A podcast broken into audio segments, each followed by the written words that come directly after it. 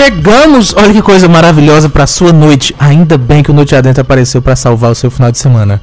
Chegamos pela 106.5 FM, esse é o site Cariri, mas também você nos assiste pelo underline, não, arroba underline Noite Adentro no Instagram, que é esse, e o Noite Adentro no Facebook, que é aquele lá no final. E você ainda nos escuta pelo futuro, aparentemente, aonde quer que você esteja, pelo seu agregador de podcast favorito. Porque nós somos podcast, então, no Spotify, iTunes, no Google Podcasts, que é real. E eu usei e, e presta, de verdade. No, aonde quer que você escute o seu podcast favorito, você pode nos encontrar, é só pesquisar Noite Adentro, nós estamos por lá. E nós já estamos por aqui, que saudade! Depois do carnaval, coisas aconteceram, barbas foram pintadas, Lívia raspou a cabeça. Boa noite, Lívia Leite. Boa noite, João Will. Boa noite você que nos ouve pela 106.5, que foi o detalhe que você esqueceu. Você comentou o Instagram, eu comentou falei. o Facebook, comentou o podcast. Eu falei, não foi a ah, primeira coisa. Pois eu não ouvi você falar. Mas Boa noite, Jogou a Flexi em cima de mim como se fosse culpa minha. Não, sinto muito. Quis Foi exaltar quem que está falei. nos ouvindo pela rádio. É, boa noite você que nos acompanha pelo Instagram e ali pelo Facebook. Eu digo ali porque o Facebook está um pouco distante. Eu não vou conseguir ler hoje as mensagens. Então, se você quiser comentar conosco e participar do programa, você que já está mais acostumado conosco, sabe que pode participar diretamente, você vai mandar a mensagem então pelo Instagram do Noite Adentro. Essas todas eu lerei e você vai participar ao vivo conosco. Ok. É, e aí, para você que está chegando agora no Noite Adentro, ou você que já é de casa, mas ainda assim, vamos te relembrar que este programa é gravado ao vivo, é um programa de rádio na 106.5 FM, Assunção 7 Cariri, apesar de eu já ter dito isso e pessoas questionarem. É um programa de rádio onde nós gravamos ao vivo, ou seja, você... se é um programa de rádio, né? Não, vai. Não me confunde, Lívia. Eu tô perturbado. Vamos lá. É um programa de rádio gravado ao vivo e sem edição nenhuma. Então você está ouvindo no podcast Sim. literalmente o que foi pro ar, o que normalmente é muita besteira, o que é maravilhoso. E o programa consiste em literalmente nós temos um convidado e aí nós conversamos com esse convidado sobre o que? Não sei, ninguém sabe, não tem pauta. Nós pegamos todos os princípios do jornalismo e jogamos fora. Mas eu posso porque respeito. eu sou jornalista e é meu lugar de jogar fora. Então não tem problema. Com isso, Lívia Leite, lembrando que eu não conheço a convidada e eu não tenho permissão para pesquisar sobre, porque faz parte do programa também. É, então se é nosso tá princípio. É, exatamente. Se você está chegando aqui agora, não se assuste. É normal o João não saber nada, além do nome da nossa convidada de okay, hoje. Ok, né? Deixa eu só anunciar, antes de anunciar a convidada, porque ela vai ser a última depois daqui, que é o João Pedro, que já está por aqui, o GW, que já está por aqui também, e o Danilo Freire, que já está por aqui também, além da Anne, que eu acho que eu já comentei, mas vamos comentar de novo que ela tá por aqui. Já tá todo mundo botando os olhinhos aqui e acenando. Bom, a nossa convidada de hoje, ela vai se apresentar. Antes é disso, porque o, o convidado a gente deixa para 15 para 9, a gente fala contigo. É um negócio que é, do, é do programa já. Vamos levando.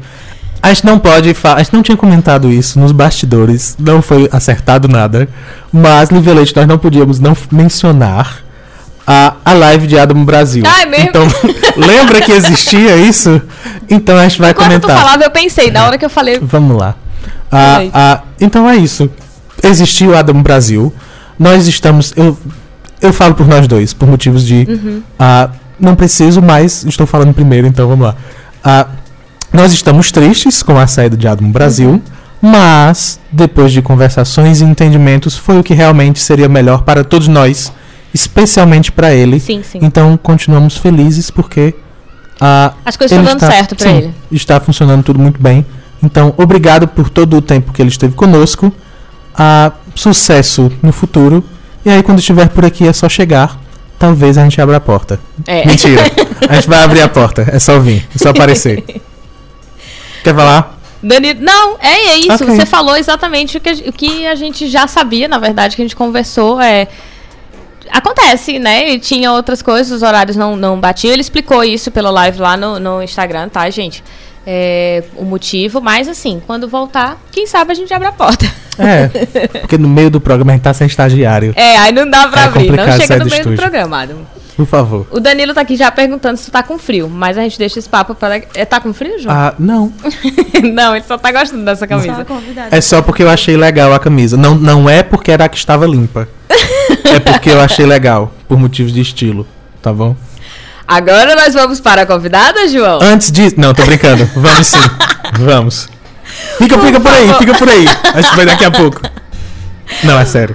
Bom, agora sim, Gabi Mendes, por favor, se apresente, né? Diga quem é você, por que é que você tá aqui, por que, que eu lhe chamei. Né? Ah, sim, ela é minha convidada, se não ficou claro isso. Tá, meu nome é Gabi Mendes e eu fui convidada por Lívia. Ela me chamou porque ela é minha amiga. É tipo ah, isso? Ok. ok. Não, não é tipo Foi isso. Sincero. Já funcionou.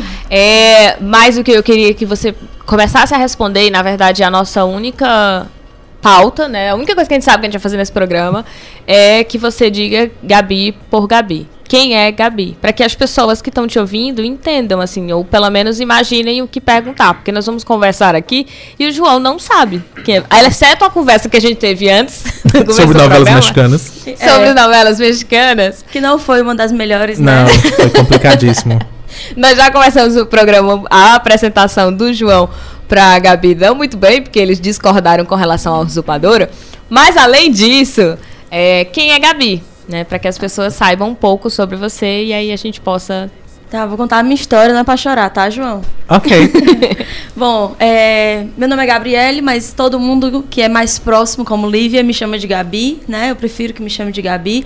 Você tá autorizado, tá, João, a chamar de Gabi também? Ah, ainda bem. Não que você seja confuso. próximo, mas você pode. Obrigado. É, eu então... fico muito confuso. Eu conheço uma Gabriela que a gente precisa chamar de Bia. Então eu não sei bem o que é que. Meu Deus. Ah, é uma questão dela não. já. Gabi, eu não tá? sei. Gabi, tá tudo certo. Ótimo, ainda Pronto. bem. Bom, eu sou advogada de formação, né? Sou formada em Direito, sou advogada. É... E aí me, me formei em Fortaleza, moro no Cariri há seis anos. E desde que eu cheguei, que eu dou aulas de redação, né? Eu comecei a trabalhar nas escolas, dando aula. Minha mãe é professora de, de português. E eu sempre tive essa veia nas, nas linguagens, na literatura, nas letras, né?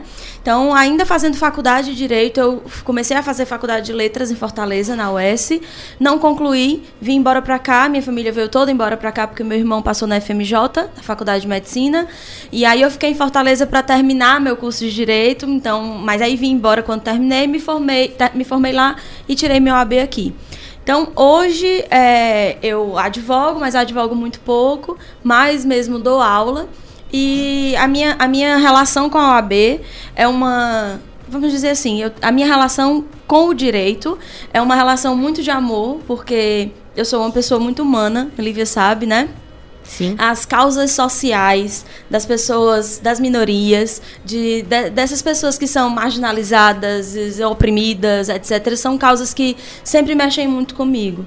Então, eu sempre eu utilizo o que eu aprendi no direito e utilizo a minha formação de advogada para, sempre que posso, é, fazer o que a lei garante para que essas pessoas sejam não é, não é beneficiadas e não privilegiadas, mas que elas tenham minimamente seus direitos garantidos, uhum. que elas se, ocupem o espaço que de fato é delas na sociedade.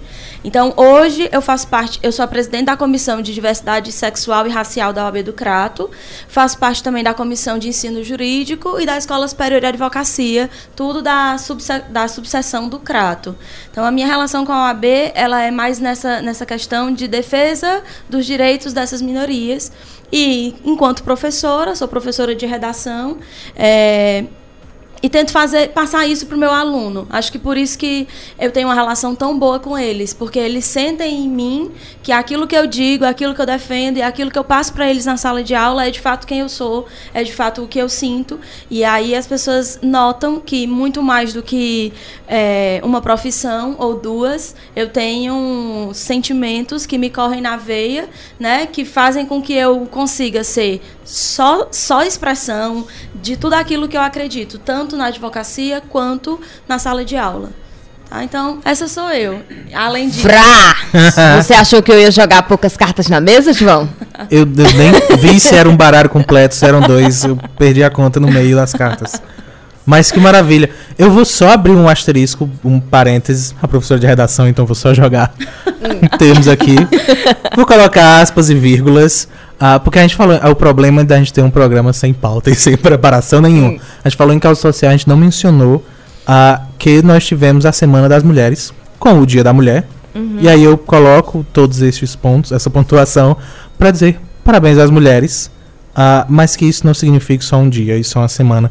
Inclusive, eu não estive no ar no dia exato, no Dia da Mulher, mas que bom que eu estou agora para dizer parabéns às mulheres cisgênero e às mulheres transgênero, porque todas elas são mulheres e todas elas merecem o reconhecimento e um parabéns de verdade neste dia e nessa semana, principalmente quando se fala de Crato, porque nós temos a, a mulher, por algum motivo, como vítima, como nenhuma outra cidade. Isso é uma tristeza. Isso é horrível. Mas aí eu não quero tomar muito tempo do programa falando disso. A não Mas ser que a volte. A gente vai acabar falando disso. Porque vai daqui momento. a pouco voltar. Exatamente, eu não vou passar esse pedaço agora, porque vai voltar. Uh, eu acho muito legal o pessoal do direito. Eu tenho, eu tenho um certo conhecimento com eles. E muito provavelmente a gente tem vários amigos em comum. Se eu tivesse Facebook ainda, iam aparecer vários. E eu não ia gostar de muitos deles. Porque. mas é, mas é. Eu gosto de muitos ainda. Principalmente dos da OAB. Mas enfim. Ele ah, fez um direito. Só que, tipo. Eu não fiz direito. Não fiz bem direito. errado. mas eu abandonei no meio. No e... meio? não. Eu abandonei, eu abandonei no último dia. Eu nunca mais voltei. Literalmente porque eu vou contar isso pra todo mundo, tá gravado lá no Ensinogar na prova. Tá. Eu vou explicar isso pra todo mundo, que ele faltou o último dia, literalmente. E eu não voltei mais. E, e aí, aí, pronto. Nossa. Ok. e Nesse aí, sentido, é bem diferente isso. de você. Uhum. Ah, mas se arrepende? Nunca. Então pronto. Nem tá um bom. pouco. Ah, é, é, irônico isso, inclusive, porque todo mundo, quando escuta essa história, já vem com um tom de oh meu Deus. É, tipo, sabe? tipo, ai, tadinho. Ah, não, mas é porque, não, mas é, mas é porque no Brasil, João, as pessoas dão valor a quem tem diploma. Exato. Então é. você, você tem toda a formação, você não tem um diploma, você não é ninguém. Uhum. Pois é. E por isso que todo mundo diz, nossa, meu Deus, você deixou, por um dia você não tem o seu diploma. Fora que também não é qualquer curso no Brasil. Né? É direito. É, é o que te dá o DR. Não, e é fora direito. que assim, é, é o DR pra estar tá te chamando de doutor em tudo que é canto. Exato. Né? Mas além eu estagiário disso... nos restos das coisas era doutor já. E eu, sim. pois é. Era doutor, doutor João e eu, oi. Sucera, não, tô brincando. Mas é, é, é, é, louco isso, porque é, é único e exclusivamente o nome. Apenas, não precisa de mais nada. É. Só dizer, estou cursando. Não precisa nem dizer, é só não. estar no ambiente é. vestido de uma maneira é, mais formal. Dizer, não precisava nem estar no ambiente, só precisava estar de terno e gravata. É. Né? Infelizmente. Mas, ó, João, você falou uma coisa muito que eu, queria, que eu não queria também deixar passar. Que uhum. é a questão dos parabéns pelo Dia da Mulher, né? Eu acho que a gente precisa ter muito cuidado com isso. Né? Você até teve uma campanha aí, você não sei se você viu no Instagram. Menos flores, mais uhum. respeito, né? Menos parabéns, mais respeito. Uhum. Porque tanto hoje, inclusive, eu estava de manhã, à tardezinha cedo, no programa do, do Pequeno Príncipe, lá na Educadora. E aí eu, a gente viu um, um dado que foi divulgado ontem, é extremamente alarmante. Apenas em janeiro, 179 mulheres morreram de feminicídio. Só em janeiro deste ano. E dessas 179 mulheres, 71% desses homicídios foram feminicídios foram cometidos pelos seus maridos ou ex-maridos, companheiros ou ex-companheiros. Então, é uma situação muito, muito, muito grave, é muito lamentável. E aí a gente vê assim, o medo que a gente tem de ser mulher, né? Uhum. Então, parabéns pelo quê? É um, é, não tô falando de você, mas tô falando do dia. As pessoas dão parabéns e dão flores e dão, e dão chocolates, e a gente sente que é como se fosse, nossa, tá me dando parabéns por estar tá viva, né? Numa sociedade mas que é, mata é, é literalmente de mulher. Parabéns por sobreviver. Por sobreviver. É parabéns por sobreviver. O ideal é que seja, se for um parabéns. Pelo que eu conheço do João, eu sei que parabéns dele é nesse sentido. De ter que aguentar porque... e de lutar e de buscar. Mas o que eu entendo também, que a Gabi tá falando, é que muita gente dá o parabéns como se fosse assim. Ai, tu é mulher, né? É. Então, assim, parabéns, parabéns por ser mulher. Hoje é teu dia. Tipo, né? que legal tu é Nossa, mulher. Nossa, que legal, é. tu pode fazer tudo, né? O que, que, que, você quer fazer é assim. hoje? Vamos jantar, porque hoje é o dia da mulher. Então, hoje é o dia, como se fosse um aniversário, como se fosse uma data comercial, que né? Que não é. Na verdade, era uma data que era para ser refletida, uma data de, de luto. E né? que foi também. Porque Que muitas foi. mulheres, né, foram às ruas, muitas mulheres fizeram várias E a ações. data existe por causa da, da quantidade da, daquele evento lá em Nova York, da fábrica, que as mulheres foram queimadas, né? 120 mulheres morreram queimadas quando faziam uma greve em busca da, de, de luta, em busca de direitos.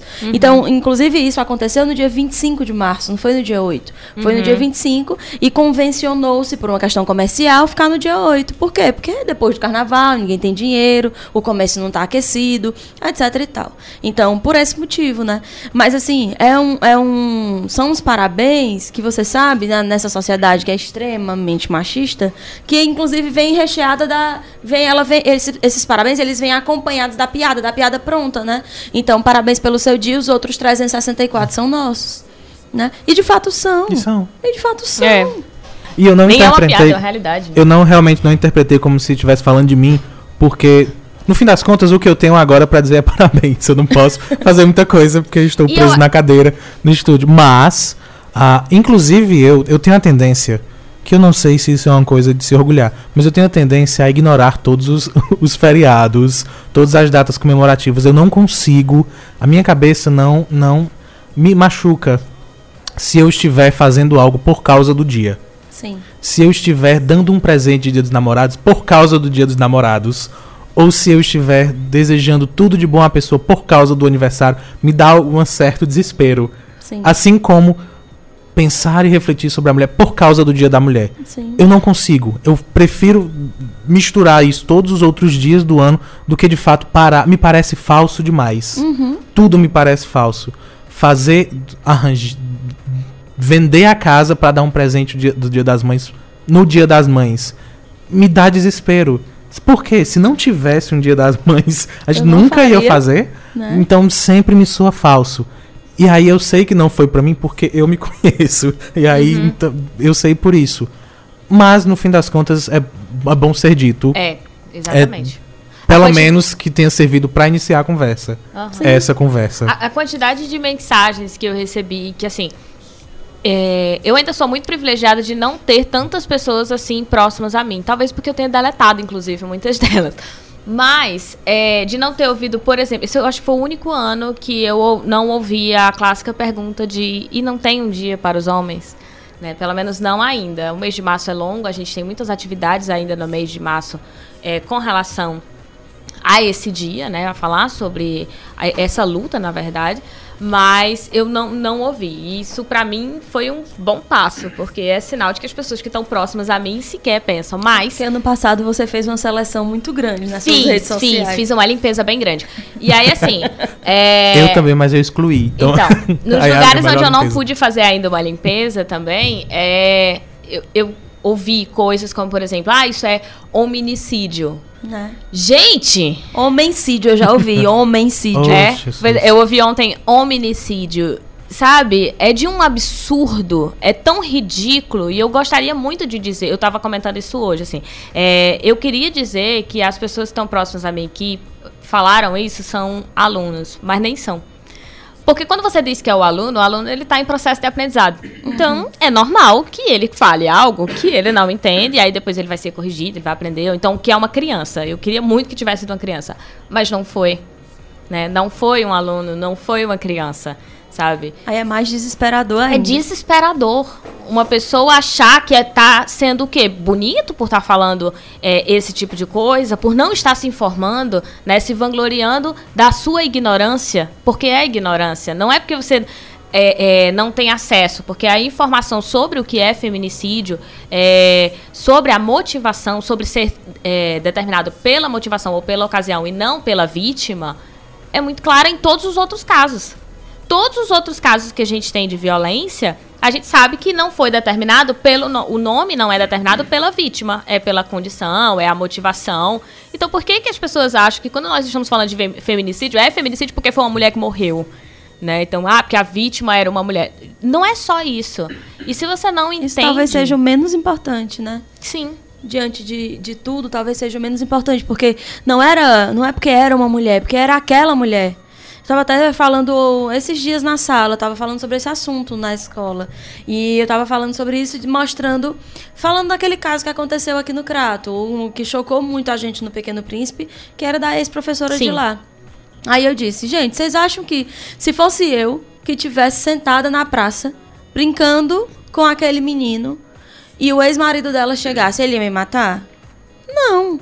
Não é porque é uma mulher. É porque uhum. aquela mulher era dele. E ela não aceitava mais não ser dele. É, é, ela não aceitava mais. Na verdade, é ele que dele. não aceitava. Ele não aceitava ela não mais ela não ser dele. E aí. E aí ela morreu. Mesma coisa aconteceu com a Jeane, que uhum. morreu semana passada, a moça estagiária da farmácia Vasconcelos, né? Então, o rapaz, ela vai passando no local onde ela vai passando como, como no local onde ela vai para onde pra, por onde ela anda sempre. E ele vai sentar ali num bar e fica bebendo, esperando o momento em que ela vai passar. Tá, quantas pessoas passaram até que ele atirasse uhum. nela? Não é qualquer mulher. É aquela ali, aquela por quem eu tenho uma relação, né, com quem eu tenho uma relação de dominação. E muitas vezes algumas mulheres não entendem, vão dizer: "Nossa, mas eu não me deixo dominar". Mas você não, não tem que se deixar. Você não é está de dentro deixar. do sistema, você uhum. você acha bom inclusive né? O, o, movimento feminista hoje ele não, ele não co concorda com a ideia de que existem mulheres machistas, né? Diz que não, não tem como existir uma mulher machista, mas que essa mulher depende criada, do movimento. É porque ela é criada dentro do machismo, Sim. então ela só reproduz. Uhum. É mais ou menos é mais uma questão mesmo de, de nomenclatura. Mas assim, ela acaba de toda forma sendo machista, só que na verdade ela está reproduzindo uhum. um conceito, né? Então, é, você é criada dentro de uma estrutura em que a mulher tem que fazer o jantar, esperar o marido chegar, o marido chega, tira o sapato, deixa na sala, põe os pés em cima da mesa de centro, ela traz a bebida e o tira-gosto, põe em cima da mesa uhum. e ele come. Depois ela serve o jantar, faz o prato dele, coloca o prato dele na testa da mesa, que é onde senta o dono da casa, o senhor da casa, né? E ele deixa tudo aquilo que ele já estava utilizando na sala para ela juntar. A camisa que ele chegou do trabalho, a, os tênis com a, as meias, a, o copo com o que ele bebeu e o prato que ela acabou de levar com o tira-gosto né? E ele vai e senta à mesa, aí todo mundo janta, ele se levanta e vai para o quarto tomar banho. E to, tudo o que ficou ali deve ser feito por ela. Independente de, de ela ter tido uma jornada extra, que ela, independente de ela ter trabalhado já desde uhum. sete da manhã até a hora que os dois chegaram juntos em casa ou não. E você é criada nisso sabendo que isso é o natural. Então as meninas crescem sabendo o quê? Que elas é que vão ter que arrumar os filhos, uhum. fazer o jantar do marido, cuidar do marido, tirar a roupa dele. Ah, homem é bagunçado mesmo. Uhum. Ah, mas ele não sabe. É, ah, Essa é a questão. É tão natural e tão naturalizado, é naturalizado. que não é nem algo a, a combinado. Não é dito isso, e não é ouvido. Isso, não, não é. É só vivido. É só vivido. Dia a dia acontece assim. É, é só vivido. Só vivido. O que é louco e o que é surreal. É surreal. Mas, e é, é aí quando, é quando me dói também, de verdade. Ah, quando a gente escuta essa ideia de os outros 360, whatever, eu não sou da matemática, dias são dos homens. Ou então, ah, tá aqui uma flor só porque é seu dia, parabéns. E aí é por isso que machuca tanto. E aí eu, eu me coloco porque ah, ah, vai ser aquela, aquela história. Ah, por que é que eu concordo de que exista um termo feminicídio e uma tipificação feminicídio. Por que é que eu concordo com isso? Porque eu entendo, parte também porque eu, eu sou uma minoria, mas eu entendo que aquilo é necessário. Aquilo só machuca quem provavelmente pratica. A ideia de ter só faz mal para quem lá no fundo sabe que um dia pode acontecer aquilo. Você está dizendo você a ter, ideia de existir. De existir, fe... exato. O movimento feminista só machuca de verdade quem sabe no fundo que é machista e não quer mudar. Porque eu parto do princípio, ainda como minoria, eu parto do princípio de que todo homem é machista. Todos nós. Uhum. Todo nasce homem é machista. Você pode ter consciência e aí tentar evitar todo. Eu falando como homem. Eu posso ter consciência e tentar quebrar as amarras que a sociedade nos impõe. Mas, ainda assim, eu me, eu estou numa posição privilegiada por ser homem. Isso. Aí, essa é a minha questão. Machuca apenas, o movimento feminista não me dói porque eu percebo essa posição em mim e eu pretendo mudá-la. Mas tem muita gente por aí que, que é exatamente o contrário. Percebendo ou não, aquilo é confortável demais. É muito confortável chegar, sentar, colocar o pé em cima e ter alguém para vir buscar. Uhum, claro.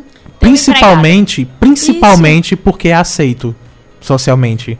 Porque é, é, dito que tem que ser é, assim. João, e se você, esposa, chegar e tentar conversar com outra mulher da sua família, uhum. uma mulher mais velha, a sua mãe, a sua avó, a sua tia, a sua prima, elas vão te dizer, nossa, e você quer. E você acha tá reclamando que, E você quê? acha que casar é o quê? Se você uhum. não quer cuidar do seu marido. É. Não, Ou olha, então, se você for tá... uma mulher desse jeito, você nunca vai ter ninguém. Uhum. Homem não gosta de mulher assim. Aceite, minha filha. Ou é, né? Assim, aceite. Uhum. Vai passar. Ou então, vai. Converse com ele para ver se ele muda, mas se ele não mudar, ó, deixa eu te dizer, homens é, homens são assim. Uhum. Você vai se separar dele, você não vai ficar com ele, você vai arranjar outro pior, que talvez até te bata.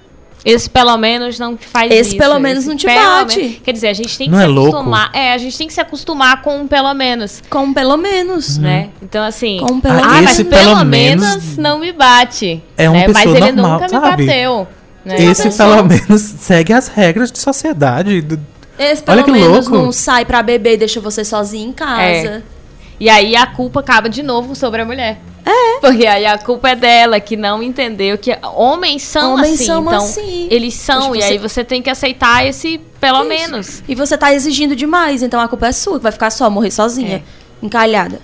E aí, claro, vai entrar pro movimento feminista, porque você vai ser mal amada, feia, gorda, velha, horrorosa, descuidada. Claro, vai combinar com o movimento feminista. Exato. E olha, pronto, esse, o rol de adjetivos né? que foram entregues agora. Ah, Agora, inverteu as coisas, viu aí? Eu sei que não foi a maneira que você falou, mas esse rol de adjetivos.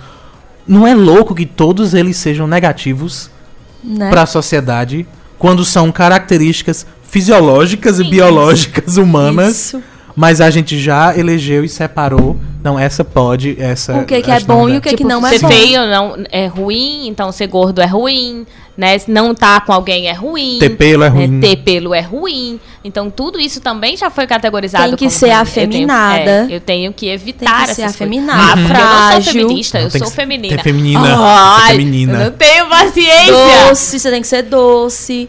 Não pode ser uma mulher que. Oh, que né? parabéns né? pelo Dia das Mulheres. Obrigada por trazer tanta doçura aos nossos dias. Né? É. É, foi mensagem que, que, que, eu recebi também. As fotinhas de WhatsApp, não foi? É, é porque a mulher tem que ser vocês Esse... são guerreiras. Eu não quero ser guerreira, gente. Só quero ser uma mulher normal, ter uma vida normal. Quero comprar minhas coisas normal. Quero viver minhas coisas normal, estudar normal. É, eu não que, sem não, medo. Eu nunca quis ser uma guerreira. Né? Eu sou porque não há outra condição não, para. Porque é necessário. Né? Exatamente. Não é. tem outra condição para não ser. Isso. E aí as pessoas dizem, ah, mas é muita frescura. Talvez, talvez eu seja uma privilegiada que não passei por um, um, um estupro, que não passei por uma situação de violência domiciliar, mas isso não quer dizer que não tenha milhares de outras mulheres que passam por essa condição e eu vou fingir que não estou vendo. É isso aí. Né? E que eu sei que são reproduções do nosso dia a dia, de coisas que a gente legitima nesses pequenos espaços. Quando a gente senta e diz, ah, mas pelo menos o teu não faz isso. Ou como eu já tive que ouvir assim, ah, Liv, então não solta esse cara, porque assim, tu teve a sorte grande.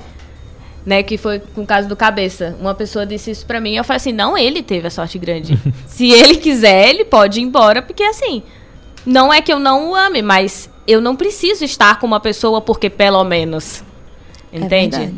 É eu nem preciso estar com uma pessoa. Eu posso uhum. querer estar com alguém, mas eu não sou obrigada a estar com ninguém para estar feliz. Que é, é outra coxinha construção. ketchup. Tu já vê essa? O quê? coxinha ketchup, já vê esse print dessa essa teoria? Eu gosto de teoria. Ah, eu gosto de chamar de teoria porque eu acho verdadeiro demais. Se você, na sua vida, tem que ser uma coxinha. Hum. Pronta, perfeita, deliciosa e gostosa por você mesmo. Quem vem pra sua vida tem que ser ketchup. Porque é um acompanhamento que torna a vida mais gostosa uhum. e diferente. Perfeito. Mas não é o que precisa. Basta Perfeito. ser a coxinha. É, pronto. É exatamente isso. não gente. é? Eu acho ótimo. Tá, meu, Mas é. Você precisa ser a coxinha da sua vida. Claro. Sejam todos os Olha só, João, vidas, você estava falando em relação ao homem, né? Você como homem se colocando na posição de aí o, o, o o dono da sociedade, porque vocês são, uhum. sim, né? Aí você diz, aí você pensa, nossa, as leis durante toda a história da humanidade foram feitas pelos homens, para os homens, né? E aí para os homens brancos heteronormativos. Sim. Sim. As leis foram feitas por eles e para eles. Hoje a gente tem um sistema representativo no nosso legislativo, mas é um representativo que não representa, porque a gente só tem 20% de mulheres né? Ao é contrário. contrário. Inclusive, desculpa, eu interrompi, Não, mas tá senão eu esqueço. Nós temos um ministério das mulheres. Olha que louco. Com uma mulher no comando que prega extremamente o oposto do que poderia, pelo menos, simplificar a vida das mulheres. Né? Não, e Não que é convidou um homem para fazer a propaganda então, do Dia das Mulheres. Por quê? Porque ele é maquiador, que é outro estereótipo, que maquiagem é coisa para mulher. mulher né? Que só mulher vai gostar disso. Então, no Dia das Mulheres, as empresas, quando vão fazer é, algum tipo de festividade ou de comemoração, quando uhum. fazem, quando lembram, é. Ah, Roupa vamos, e maquiagem. Vamos colocar maquiagem, vamos colocar um dia de spa, né? Não que a gente não goste, né? Eu ia querer que me dessem um spa, mas é, não é essa a questão. Não é o chocolate, não é a flor, não, não é, é, isso. Não é, não é a lixa de unha, sabe? Não é isso, gente. A gente tá falando que não é uma. A gente não se resume a isso. A isso. Né? A gente é, tem, tem muito mais. No meu ambiente de trabalho, eu quero ser respeitada pela profissional que eu sou. Eu não me importo se. É, é, eu não quero ser lembrada porque eu sou bonita. Eu não quero ser lembrada porque eu tô com a minha unha feita o tempo todo. Eu quero ser lembrada pelo profissional que eu sou. E é só isso que me importa. E aí você entra numa outra questão extremamente contundente sobre a qual pouca gente fala, que é a mulher profissional, uhum. né? É, essa questão de ela ser chamada de ser tida como bonita. Isso descaracteriza a mulher é, como profissional. Então, por exemplo, a sua beleza, você, a sua beleza depende de quê? De nada. Você nada. nasceu eu, bonita. Eu, é, tipo, você a pessoa nasce assim. Só que você né? não nasceu profissional. Uhum. Olha o tanto uhum. que você estudou para se tornar a Lívia que você é. E as pessoas olham para você e te resumem a algo que não foi é, gerado ou criado ou, ou, pensado por você. Você é bonita porque você é bonita. E, e, que, mas... e outra coisa que também não é para mim. É, é aos olhos dos outros. Né? É para é agradar os outros. Mas porque assim, a beleza você estudou não... tanto, você, você lutou tanto, só você sabe o tanto que você lutou para terminar sua faculdade, para ter o espaço no mercado que hoje você tem, né? Para ser uma mulher que tem voz e que dá voz a tantas mulheres. Você diz: "Eu não sofri estupro, eu não sofri violência". Não, mas você não deixa de ser uma voz de mulher uhum. na luta pela punição, daqueles que uhum. fizeram isso com outras mulheres, de ser uma mulher é, que tem sororidade, né? Uhum. Pela, pelas outras. Então, você não deixa de ser, mas mesmo assim, ninguém chega para você e diz: Poxa, Lívia, você é uma mulher incrível. Você é uma mulher incrível, você é uma profissional, um espetáculo. Sabe, eu, eu gosto de te ouvir porque eu, eu babo assistindo tua aula. Não. Não, é você não poder ir dar aula com a calça colada porque vão olhar para sua bunda. É você não poder ir dar aula com uma blusa que não cubra, porque os meninos. Ah, os alunos não vão prestar atenção, vão ficar só olhando para a professora. Nossa, mas tem tanta coisa interessante que eu estou dizendo que deveria chamar muito mais atenção do que o corpo.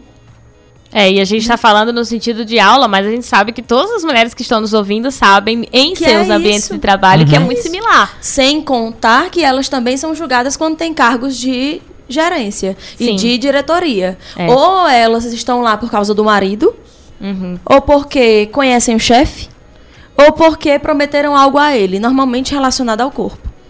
É sim. E se ela for, é, porque ela é uma grande mandona. Mulher. Se ela tiver num lugar mais alto, é sempre porque ela é arrogante.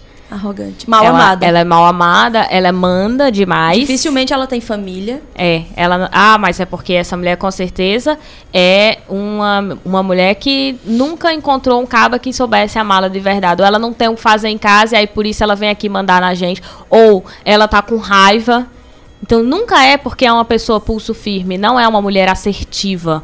Não. Que sabe, que diz as coisas claramente, é isso, não é? Não, porque não, a, a é figura da mulher é relacionada com loucura. Ah, sim, é verdade, porque senão ela é louca, né? A mulher é louca. É. Se ela for assertiva, é não é porque ela sabe o que ela tá dizendo.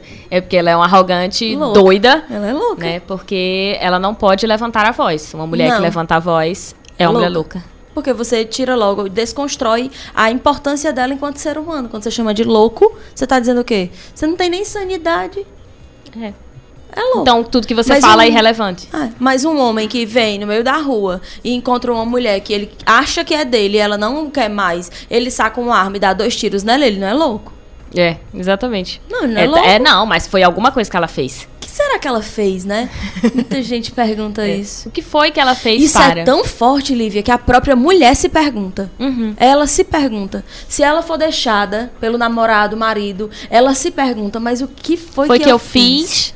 Né? O que, que eu poderia ter feito? Poderia... Ah, mas é porque eu falei assim. Mas também, se eu não tivesse feito X coisa, eu não é. tinha é, é. provocado isso. E aí, ah, mas também ele estava bêbado. Pra que que eu fui falar quando ele estava bêbado? É. Então você ah, começa mas, a justificar. Poxa, eu sei que ele é bravo. Eu sei que ele é ciumento. Aí eu vou falar com fulano que eu sei que ele tem ciúme. Na hora que ele tá bêbado e bebendo, eu pedi, né, pra apanhar. A gente justifica isso. E não é só com relação à mulher. Por exemplo, quando você é assaltado, as pessoas justificam isso. Ah, mas por que, que você andou? Você não sabia que era tal hora que você não deveria estar tá andando lá? Gente, não era pra ser assaltado em lugar nenhum, em hora nenhuma, né? A gente sabe com roupa existe, nenhuma. Com roupa nenhuma. A gente sabe que existe os casos de assalto, a gente sabe. Mas justificar para uma pessoa que acabou de ser assaltada que ela não. que a culpa é dela, que ela não deveria estar tá passando por ali. Ou que ela sofreu um acidente. Ah, mas também você foi andar na estrada tal hora. Sabe? Você justificar. Sozinha, Sozinha. Né? E aí, que hora que a gente vai resolver o problema? Quando a gente só culpabiliza a vítima? Essa semana teve um caso de uma senhora de 101 anos. 101 anos, que é a sogra do cara que foi estuprada. Ele foi preso em flagrante. Então, assim, qual é a por justificativa? Ele. Foi, por ele. por ele. Estuprada por ele.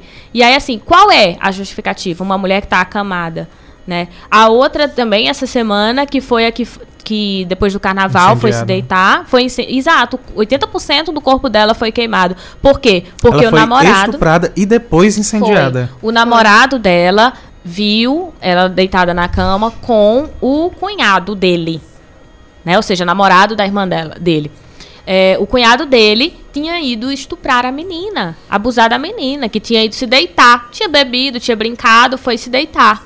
E aí, na hora que a gente diz foi bebido, pronto. Tava bêbada? Sim, mas ela tava. Exatamente. Aí as pessoas vão dizer, mas tava bêbada. Sim, mas ela tava bêbada ela foi se deitar. Ela foi deitar. Agora, o que que o cunhado do namorado dela foi fazer lá? Aproveitar porque ela estava fragilizada, né, e abusar. E aí vem o namorado dela, não gosta da situação, e aí eu soube até uma história, essa parte eu não, não nem consigo confirmar, porque eu vi notícia, mas eu não li muitas vezes. Então, você, normalmente a gente só tem a verdade quando a gente vê em várias fontes confiáveis hoje em dia, né? Que tinha a história de uma, da irmã dele também ter visto e ter batido. Eu não sei. Eu sei que ele viu e queimou e pegou 80% do corpo ela desta morreu, menina. Né? Exato. Morreu. Então, assim. Ela tinha ido pro hospital, além de estuprada, além de 80% do corpo queimado, perdeu a vida. Então, por quê? A grande questão é o que faz uma pessoa sair do seu equilíbrio, né, para achar que pode tirar a vida de alguém ou machucar alguém. Porque ciúme, a gente também romantiza muito o ciúme. Né? As pessoas acham que tem que ter uhum. ciúme, que uma relação onde não há ciúme é porque não há amor. E não é só, não sou só eu, não, não é só o meu pequeno ciclo de amizades que faz isso, não é só a minha mãe. Eu olho, eu ligo a novela, a novela tá passando isso. É. Né? A menina que. Quantas histórias de novela. Hoje eu não assisto mais, mas. É, praticamente todas as novelas, exceto as mexicanas, mas as mexicanas também tinham também? muito isso. Tu tá falando de ciúme? Não, Era então, também tinha... tinha muito isso.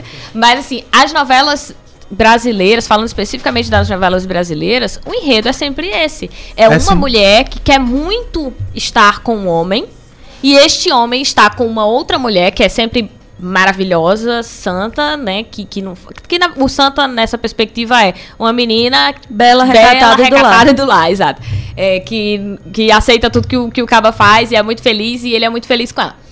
E aí tem essa outra que quer porque quer estar com aquele cara e vai fazer tudo para destruir a vida. E aquilo ali é amor. É. Sabe? E aí, no meio dessa trama, muitas vezes o cara fica com outras e aí depois volta. Por quê? Porque aquela menina que é a Bela Recatada lá é o amor da vida dele. Então, tudo bem ele ficar com 800, mas assim, é aquele amor. Porque foi romantizado naquela novela desde o começo que aquele é o par perfeito. Uhum. Né? E, e que, que, isso é amor. É, e que o amor vai vencer no final. Uhum. Então, assim, a gente também constrói nas novelas, constrói nos filmes, constrói no nosso dia a dia, quando a gente replica ou quando a gente não rebate esse tipo de diálogo, de que o ciúme é, é algo normal, né? O crime era crime passional. Uhum. Não é? Não era isso não. Eu lembro é. muito na década de, de 90, anos 2000, que o que a gente ouvia era, ah, foi um crime passional. Isso. Motivado por, que na minha cabeça era motivado por sentimentos. Tipo, Isso. não que os outros não sejam, mas é, era suficiente para eu compreender que é porque a pessoa teve, sei lá, um roupante e aí ela não pensou e no que ela não pensou ela, ela agiu. Mas isso hoje é justificável? Né? É justificável você se levantar e dizer, não, fulana é, é minha. Aqui no Crato, você citou a história daqui do Crato, eu trabalhei fazendo pesquisa, na época da faculdade. Eu fiz pesquisa na delegacia da mulher daqui do Crato e aí eu pegava os dados, acho que de, dois, até 2010, 2011, uma coisa assim. E o que foi surpreendente é que a gente ia fazer a análise do, da Lei Maria da Penha. A Lei Maria da Penha, prioritariamente, é para quem tem uma relação familiar, né? Que está uhum. dentro de casa. É. Mas o que a gente conseguia identificar aqui é que o número de casos entre ex era tão igual ou superior, mensalmente isso, tão igual ou superior ao número de registros de atuais. Então, as relações. Tinha um ou outro que era um pai, ou sei lá, uma avó, uma coisa assim. Um, avó não, um, um neto que bateu numa avó, uma coisa assim. Mas todo mês o registro era muito similar. Era assim, número a número, sabe? E quando você ia pra porcentagem era, portanto, igual. De ex-cônjuges e de cônjuges. Sabe? Que agrediam as suas mulheres que sentiam. E nas, porque eu tinha que ler todos os BOs. E aí, em todas as declarações, sempre tinha essa ideia de que, ah, mas ela tinha que estar em casa. Porque o nosso filho está em casa e ela está fazendo o quê na festa? Ou dele ir lá é, na casa dela tirar satisfação do que ela está fazendo, porque ela está saindo, sei lá, para trabalhar e o que, que ela, ela. Ela tem que voltar para ele, porque ele não vive sem ela. Ela não pode ser de outro, porque ele não vai suportar isso. Amigo, se tu não vai suportar isso, um problema é teu? Né? Mas aí você vem, não, aí vai, mata e mata em seguida. Olha só que, que romance maravilhoso. Que também aconteceu essa semana. Do cara que. Agora eu não vou lembrar qual foi o estado, mas ele também matou a, a moça, foi em frente ao carro, inclusive. Eles estavam no carro e ele mata e depois se suicida. É o quê? É uma novela. É uma novela é. que as pessoas ouvem, lembram da novela e acham, mas ah, aqui mas também foi. Só que ele, ele só não morreu na hora. Mas foi. O que se mesmo... matou ali Sim. na praça, né? Na, uhum. na praça da, da prefeitura. Exato. Uhum. Só, ele só não morreu na hora, mas foi no mesmo, no mesmo estilo. E aí, sim, de novo, é, tá na novela e tá nos filmes. Principalmente porque você fala, acontece tudo e no final o amor vence. Uhum. Só que tem um final. A gente não vê o que acontece depois. É. E na nossa cabeça é esse. Fica por aí mesmo. É o conto de fadas, assim. Fica ah, pronto, daqui pra frente vai ser tudo lindo. E a gente sabe que não. Só né? vai piorar. Na, na, história da novela, a novela acaba a gente não assiste. Mas talvez se a gente assiste fosse para reproduzir uhum. a realidade, ela tava apanhando. Né? Se não tivesse apanhado, tava sendo jogada da janela depois de ter apanhado várias vezes e achado que era é, normal. Até, como teve o caso é, da é... Tatiana, né, do ano passado, a advogada que foi jogada da janela. Então, foram, não é um caso assim, porque as pessoas tendem a pensar que são monstros. Ah, Exato. É, é alguém desconhecido. Não é, gente. A gente está falando de, de, pessoas que estão casadas, são pessoas conhecidas, que estão próximas, que têm uma relação. Ah, mas e por que, que não sai? Porque não é simples. Se fosse simples, já estava resolvido. Porque existe um ciclo, né? Uhum. Tem um ciclo, que é a, a raiva, ele tem a raiva, e aí ele bate, agride, é, normalmente, é, essa, essa agressão ela não é logo a primeira, a mais grave. Começa com coisas mais simples, como um puxão de cabelo, um empurrão. Às vezes né? até antes de dizer que ela tem que fazer porque ela é vagabunda, porque não lavou a louça. Aí, aí vem o vagabunda, que o, é a história que tu puta, falou. Né? Vai procurar a mãe, aí a, a, a própria familiar justifica que ela é assim, que é, que é assim natural, mesmo, é então natural. Então, ela vai né? naturalizar e ela vai aceitar aquilo, ela vai continuar naquilo. Então, Isso. ela não tem essa consciência. Aí vai tem essa, essa vem a agressão. Aí a, a mulher ameaça procurar a polícia. Aí quando a mulher. Porque hoje, na, hoje não tem mais como voltar, né? Não tem mais como retirar a queixa. Uhum. Né? Quando a lei foi promulgada era possível, hoje não é mais possível. Né? Uma vez feita a denúncia, não tem mais como retirar. É, é, é isso na maioria dos crimes, né? Uhum. Mas aí a mulher ameaça que vai fazer a denúncia. Aí ele vai, ele tem medo, vem também o medo de perder. Aí ele vem a, assim, aquela é a terceira fase do ciclo, né? Que é o man, ele fica manso, aí abraça, beija, manda chora, flores, manda flores. Chocolate. Chora, se ajoelha, pede perdão, diz que não vai mais acontecer e tenta justificar o ato por amor né? Você sabe que você é minha, uhum. que eu não posso ficar sem você, que você é a mulher da minha vida, que só em pensar em alguém tocar você, eu morro, que você não sabe por que, que você faz isso, você me tira do sério, eu sou nervoso. É, eu sabe. saí, mas foi porque você falou isso, foi mas eu você, não consigo pensar em não sempre, viver né? que você sabe que você é eu é importante fiz isso, mas mim. foi porque você. Eu lhe bati, mas foi porque você. Eu lhe dei uma surra, mas foi porque uhum. você, né? Então sempre tem o mais e a culpa é sempre dela, né? Uhum. E aí, com esse discurso, ela vai ficando, é, realmente fui eu que fiz. É. E aí volta. E quando o discurso volta... E a falta de suporte, porque ela não tem ninguém que diga Era essa minha. Era justamente isso que eu ia comentar. Quando acontece, todo mundo fica. Ah, mas por que que continuou? Por que, uhum. que não disse nada? Mas também ah. que suporte deram para esta mulher Exato. dizer alguma coisa, tentar alguma Porque coisa. Todas as vezes que ela procurou alguém, alguém disse Exato. pra ela, vai melhorar. Uhum. É aquilo que, que, a Gabi já tava Ou falando. assim, mas tu não falou assim, não? Mas tu falou desse jeito mesmo? Eu te conheço, tu é muito nervosa. Era aquilo que a Gabi tava falando. Mas também ele é assim, tu sabe que ele é assim. Uhum. Homem é assim. Homem é que assim. Que suporte deram para esta mulher também Exatamente. sair. Você próprio que tá que chega a nas redes sociais dizer: ah, mas por que, que ela não fez nada? Na sua vida, eu tenho certeza que em algum momento uma mulher tentou fala, falar algo, tentou pedir ajuda e você disse: uhum. ah, mas não é também assim. A gente esquece. Você tá exagerando. Você é tá exagerando. Exato. Volta também a noção, a, a noção do estupro. Que a gente continua achando que é um cara desconhecido, uma sombra no meio do beco um escuro. Doente. Um doente com é. cara de doente mental. É. Sabe? E aí, quando, é, é, quando acontece, a gente passa a vida nas redes sociais dizendo que a culpa era dela. Que ela estava vestida de tal jeito, que ela estava bêbada. E aí coloca toda a culpa dela. E a gente se surpreende quando a criança que está na nossa casa não diz nada. Não diz que o fulano abusou dela. Uhum. Ou o pré-adolescente não, não conta quando a, o tio ou o conhecido faz um toque diferente por que, é que eles não dizem? Porque nós mesmos estamos criando uhum. a ideia de que, não, se fosse outra roupa não tinha acontecido. Ou se fosse outra bebida não tinha acontecido. Que suporte a gente dá para essas pessoas dizerem algo? É isso também. As crianças, as mulheres, todos nós. E o dado mostra uhum. 71% é, de companheiros, né? É, de companheiros, ex-companheiros. O estupro ele está dentro de casa. Uhum. O estupro está dentro de casa, ele tá Exatamente. não está fora.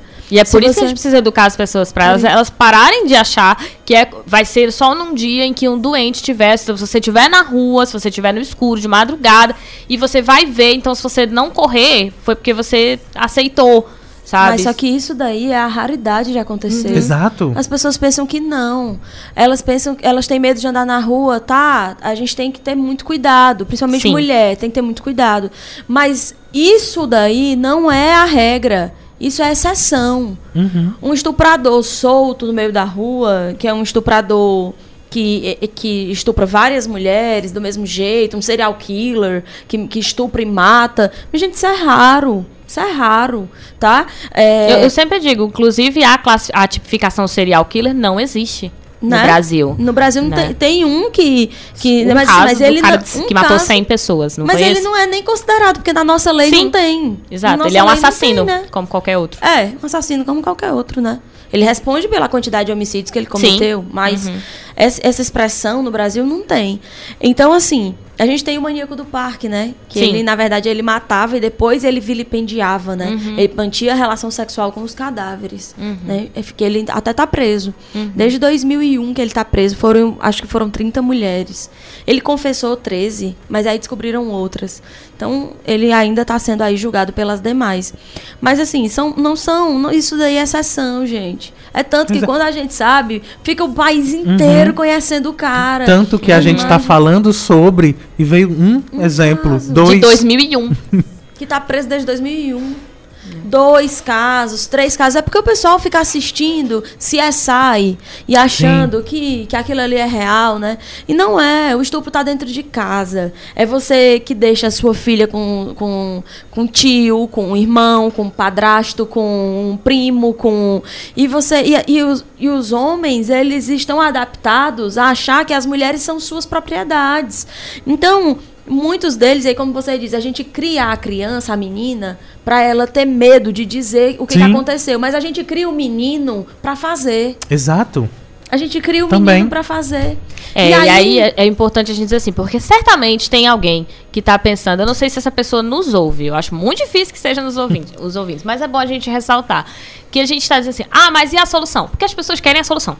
É. As pessoas querem saber assim, ah, e agora eu não vou deixar? Não, a gente, gente, as coisas não são simples assim. As coisas não se resolvem de maneira simples. A gente está elencando tudo isso justamente para que você compreenda, você que nos ouve, enfim, a gente também possa refletir que quando nós falamos que o estupro está dentro de casa e acontece é com o tio, é com o primo, é com, com o amigo do pai que, que comete, ou é o próprio pai às vezes, a gente está dizendo que é preciso compreender onde está o problema para atuar nele. Isso. Quando eu admito que o estupro está dentro de casa, eu começo a pensar que tipo de prática nós temos que ter para que isso não continue acontecendo. Isso. Então, eu preciso tipo de educação eu cuidar das meninas. Eu preciso ensinar as meninas o que é que pode ser feito com elas ou não. Uhum. Eu preciso ensinar a, é, aos meninos a cuidar Exato. das meninas. Né? Os irmãos mais velhos a cuidarem das a meninas. respeitar. É isso que a gente a fala de nós queremos respeito, nós né? né? É, preservamos é, a vida dessas isso. mulheres, queremos É preciso que eles parem de fazer piada com as outras meninas que não são as irmãs deles. Sim para poder isso começar a mudar. Eu já acho que nós temos uma sociedade menos machista do que há Sim. 30 anos. Sim. Eu já acho. Você pensar, acho... por exemplo, hoje a menina, aquela Maísa, 16 anos, com a fala que ela tem, uhum. a compreensão, e muitas meninas hoje que têm 16 anos, 15 anos, e, ou 14 anos, que estão começando a procurar, e meninos também, que entendem que isso não é interessante fazer, ou que reprimem esse tipo de piada e você pensar, por exemplo, eu tenho 31 anos, quando eu tinha a idade delas, né, 14, 15 anos, o que eu ouvia era: "Nossa, você é uma amiga muito legal porque você não é igual a todas as outras". E eu achava isso o máximo. Eu achava o máximo eu não ser igual a todas as outras mulheres. Quer dizer, para eu ser legal, eu tinha que ser um homem. Né? Eu tinha que ser parecida com os meninos, eu tinha que entender os meninos, porque as outras meninas não entendiam piadas, então elas não eram legais. E hoje não, hoje as meninas enxergam assim: eu quero ser uma menina, eu não preciso para uhum. ser legal ser é, você menino. ser um menino né? Ou parecer com o menino. Eu quero ser legal e eu sou engraçada, mas eu não sou um menino porque eu sou engraçada. Eu levo as piadas na brincadeira e sei o nível da piada na brincadeira sem me ofender, mas não é porque eu sou um menino, é porque eu sou uma menina que entende as piadas no momento certo e a que não entende. Eu continuo sendo uma mulher. E essa compreensão hoje eu enxergo que as meninas têm um pouco mais. E também que os meninos têm de que eles não podem falar certas coisas, de que eles têm que ter respeito, né? O que, a noção de respeito ela tem se modificado. Inclusive em relação ao toque. Sim. Que mudou muito. Sim, sim, sim. Mudou muito, né? Em relação ao toque nas meninas, eles têm mais cuidado hoje. Em relação ao que vão dizer, em relação a, a a, a posição da menina na, ali naquele grupo, Sim. na fala, né? Que, que elas eram mais interrompidas. Existia muita separação. E de parar e falar, né? não, espera, deixa ela falar. É, a gente percebe. Você vê também isso. assim, festa de família, a mesa dos homens, a mesa das mulheres, né? Uhum. Tem, sempre teve isso. Mas aí hoje as mesas já estão mais se juntando e os Sim. homens sentam ao lado de suas mulheres. E não tem uma hora que só os homens falam, todo mundo fala, todo mundo participa. É. Não Mas é... a gente fala de pequeno ciclo, assim. Né? assim. É isso que a gente tem que ter em mente. Na sua casa funciona assim, mas na minha casa funciona assim. sabe? Poucos espaços onde eu, Lívia, ando são ainda segregados, mas existe. Existem. Né? Mas não Existem. é porque todo mundo mudou. A gente percebe que tem uma mudança, mas é importante também falar isso que é uma mudança que está de fato acontecendo, mas a gente também não está dizendo que é em todo canto. A gente está falando não. que precisa de mais. É. Né? Senão sempre. o pessoal vai dizer, ah, mas já tá. Como eu já ouvi. O ano passado eu ouvi isso. Ah, mas porque as mulheres já estão até mais do que a gente. É, não dá. Já alcançaram mais do que. Eu Meu falei, Deus, essa frase foi tão certa. Você falou literalmente, parecia que eu tava lendo um comentário do Twitter. Ah. Você, esse negócio. Eh, as mulheres já estão mais do que a gente. Parecia que eu tava vendo um comentário do G1. pois sabe? É, é. Da notícia. Mas foi bem esse mesmo. Porque foi muito homem hétero velho de, sabe? E era isso! Era, era um homem hétero velho. Era. Homem hétero velho. Era isso. Eu sei que era. Era exatamente isso. Porque eu, eu é, é, como eu imagino os comentaristas do, da, das notícias do G1. Do G1. é. Porque você. Não, não faça isso. A gente dá várias dicas durante o programa. Essa é uma do que não fazer. É. Não vá nos comentários do G1. Não é. veja, porque é desesperançoso. É, é melhor ruim, desver. É sim, mas não vá. Infelizmente não dá. Então, se você não São pode ver, não vão lá ver. Porque assim, não, não agrega. A não. verdade é essa. Não, não é nenhuma coisa para você melhorar a sua visão, assim, de mundo. Não é nem para você melhorar a sua criticidade não agrega em nada. O João falou bem no começo assim: ah, eu vou citar, mas em algum momento a gente vai falar, ou então a gente não vai falar. Eu falei, amigo, é vai. impossível. Foi o programa todo. Foi o programa Se prepara, porque tem mais. Não, Sim. mas a Gabi falou uma coisa que eu queria comentar. Vai eu dar tempo intervalo logo. Mas é, quando a gente voltar para o cara prova, okay. a gente vai falar um eu pouco esqueço. ainda sobre o assunto. Não, tá bom, então comenta logo. não, não sei, eu posso ir. Whatever. Eu vou falar. Ah, quando, quando a Gabi falou que, que a menina era educada pra, de uma maneira e o menino era educado para fazer. Isso me encostou em feridas minhas. Porque eu, no caso, vivi na pele o que é isso. E aí, fazendo referência também ao que você disse, de que a professora não pode usar a roupa tal muito justa porque os meninos não vão prestar atenção, eu me pergunto quanto disso é realmente biológico o quanto disso é de fato uma característica fisiológica daquele ser humano, ou se é o que eu sei que é também a criação e a construção social de que o menino ele tem que ser agressivamente, explicitamente, assustadoramente heterossexual e provar o tempo todo que ele está desejando uma fêmea, uhum. porque senão vão chamar ele de viado. E aí nós já definimos que isso é uma coisa negativa. Uhum. Isso. E ele não pode, de maneira não nenhuma, pode ser, viado. ser considerado viado. Não pelo pode. amor de Deus. E aí ele começa a agir e naturalmente passa a agir agressivamente em cima das mulheres. De uma maneira que, que, a, que vira Assusta. isso. Vira isso. A gente não pode dar aula desse jeito, porque é. os meninos não vão prestar atenção. E assim, das pessoas simplesmente apelarem para a justificativa biológica, porque por ser determinista, não há mais o que questionar. Porque é assim, é biológico. Isso, é mais e é. fácil, é. né? Exatamente. É mais fácil, eu vou tirar, eu vou tirar a culpa dele. Nossa, a culpa não é dele, é porque uhum. ele é, é homem. É, é, é genético homem e é assim, assim gente. e pronto. E, e aí não você é, faz é justamente as... isso que a gente discute hoje. Não, não é, gente. Você conhece a Elora? Assim, tu falou assim. É Lora. Não, não sei o, se o... Você conhece a Lora, João? Não, é porque foi o... de uma maneira tão. Vamos. Vende produtos. foi tão Laura, pirâmide. Foi tão assim. Você conhece aí foi apresentou da, da, da, Os produtos Ai, Ivone. Produtos Ivone. Ficou tipo, parece a Herbalife. Foi. foi. Desculpa, então. É, a Elora, ela tem um. Ela é uma. Ela é uma feminista, uma menina jovem. Ela tem 20 e poucos anos, acho 21 anos. Ela tem um canal no YouTube e ela é muito, muito, muito pertinente. E ela, num, num de seus vídeos, ela diz assim: eu estava assistindo esses dias e ela disse assim: a gente tem que desconstruir a ideia de que o homem é um instinto selvagem, louco, uhum. o tempo todo à busca de uma caça que somos nós mulheres. Porque isso fez com que se criasse nas mulheres a preocupação com o que vai, com o que se vai vestir para qualquer coisa. Uhum. Eu, eu vou sair de casa de manhã, eu tenho que pensar em todo o meu percurso ao longo do dia para saber o que eu vou usar. É. Porque a depender de por. Aí, uma, uma mulher confirmando. Porque a gente vai se arrumar e se olha no espelho. E a gente vai pensar, nossa, mas tal hora eu vou estar com essa roupa e eu vou passar em tal lugar. E eu não posso estar com essa roupa. Eu, então eu vou ter que mudar.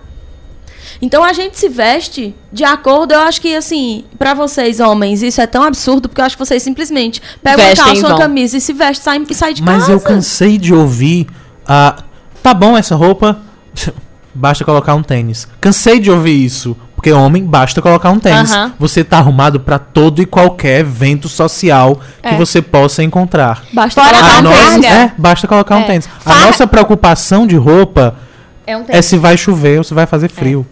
E assim, é isso. fora que Pronto. isso gera uma carga é, que é uma carga não só emocional, mas também mental. A palavra, a palavra que eu estava procurando era essa. Uma carga mental de decisões, a quantidade de decisões que a gente tem que tomar ao longo do dia. Então, por exemplo, é, eu vou sair, mas eu não só me visto, eu tenho que passar todo o processo de para onde eu vou, por onde eu vou passar, para isso determinar com que roupa eu vou. E ao longo do dia, eu tenho que tomar uma série de outras decisões, como por exemplo, quando você é uma pessoa que gerencia a casa, né? Quando você, normalmente, quem gerencia a casa, no nosso caso ainda, ainda é a mulher. Então, além do trabalho, além do filho, ela tem que estar tá lembrando que está faltando maçã. Aí, quando ela está lá no trabalho, ela lembra que ela tem que passar pelo supermercado, que é mais rápido, porque ela vai passar em frente para comprar a maçã para levar para casa, porque daqui a dois dias o filho vai sair e vai precisar dessa maçã. Então, a carga mental de coisas que ela precisa gerenciar também é muito, muito maior. É muito grande. Né? Por quê? Porque a ela cabe cuidar o cuidado da casa, o cuidado dos filhos. Ah, mas é porque o, o cara não vai lembrar. Ah, mas ele não lembra lembra. Ah, mas é porque se eu deixar, ele passa três dias sem lavar a louça. Ah, mas é porque se eu for esperar. E eu entendo essa mulher que não consegue. É mais fácil varrer Fazer. do que ir lá brigar. É, só que aí ela se sobrecarrega. Exatamente, porque ela tem que lembrar que ela vai ter que varrer e aí ela tem que lembrar que ela tem que comprar aquilo que tá faltando e tem que fazer a comida do menino e faz a e janta, pagar a conta. paga a conta porque não pagou ainda porque vai atrasar e como que divide o dinheiro. Então, toda essa carga mental, ela acaba sendo um outro trabalho, é um outro expediente, é. né? Além de cuidar da casa, cuidar da criança, ter que ter atenção ao marido, que a gente não está dizendo que não tem que ter, porque se você está casado, é normal na relação que tenha que ter esse tempo mesmo dos dois.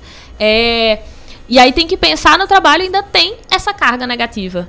Né, que, é, que é a carga mental, assim. E no nosso caso, professora, a gente ainda tem que planejar Sim, as aulas. Exato. Então, assim, né? se você então... não educa essas crianças, e aí por isso que a gente falou que é desde pequeno, o menino a entender que ele não. Que, que, dividir não é só lavar a louça, Isso. fazer um almoço, e nem lavar um banheiro, passar uma vassoura na casa. Nem só esperar, porque não. ontem eu tava vendo até um quadrinho no, no Instagram do, do Paizinho Vírgula. Não foi ele que fez, mas foi onde eu vi né? E ele tava falando justamente por isso, tipo, tem um cara assim, deitado e a menina lá fazendo a comida pra visita e faz, dando o jantar pra criança. E aí ele pergunta, quando ela derruba uma coisa no chão, ele pergunta assim: Ah, mas você nem falou, por que, que você não me disse que você queria ajuda? Então ele fica esperando que ela diga que precisava. Ah, mas você não disse que eu tinha que lavar. Aí se ela pede, tem um momento no quadrinho que ela pede para tirar a mamadeira da lavadora, né? Da, da lava-louça lá. E ele tira só a mamadeira e coloca em cima. Todos os outros pratos, quer dizer, mas você não pediu. Então ela tem ainda que pedir. Ela precisa pensar em tudo isso, pedir para que fulano faça aquilo, porque fulano não é capaz de compreender que ele tem que fazer. Ele só tem que fazer, porque ele vive naquele ambiente. Então não é biológico. É criado, isso é condicionado, isso é, é histórico. E se é histórico, é condicionado e é criado, significa que existem outras formas de serem criadas, porque somos seres humanos. A gente não age somente pelo biológico. O biológico existe uma carga, a gente não pode negar que existem algumas coisas que são sim biológicas, mas a gente não age de uma maneira geral na sociedade orientado pelo nosso instinto. A gente age orientado pela ética e pela moral. Isso. E a ética pela moral, ela é construída pela sociedade. Se ela é construída, ela pode ser modificada. Então não existe isso, a justificativa isso. de que é biológica. Não, o Leandro Carnal diz que isso não é natural, isso é cultural, isso, isso é cultural, a gente muda. Exato. O que é natural a gente não muda, mas o que é cultural a é. gente muda. E tem que mudar, porque é insuportável.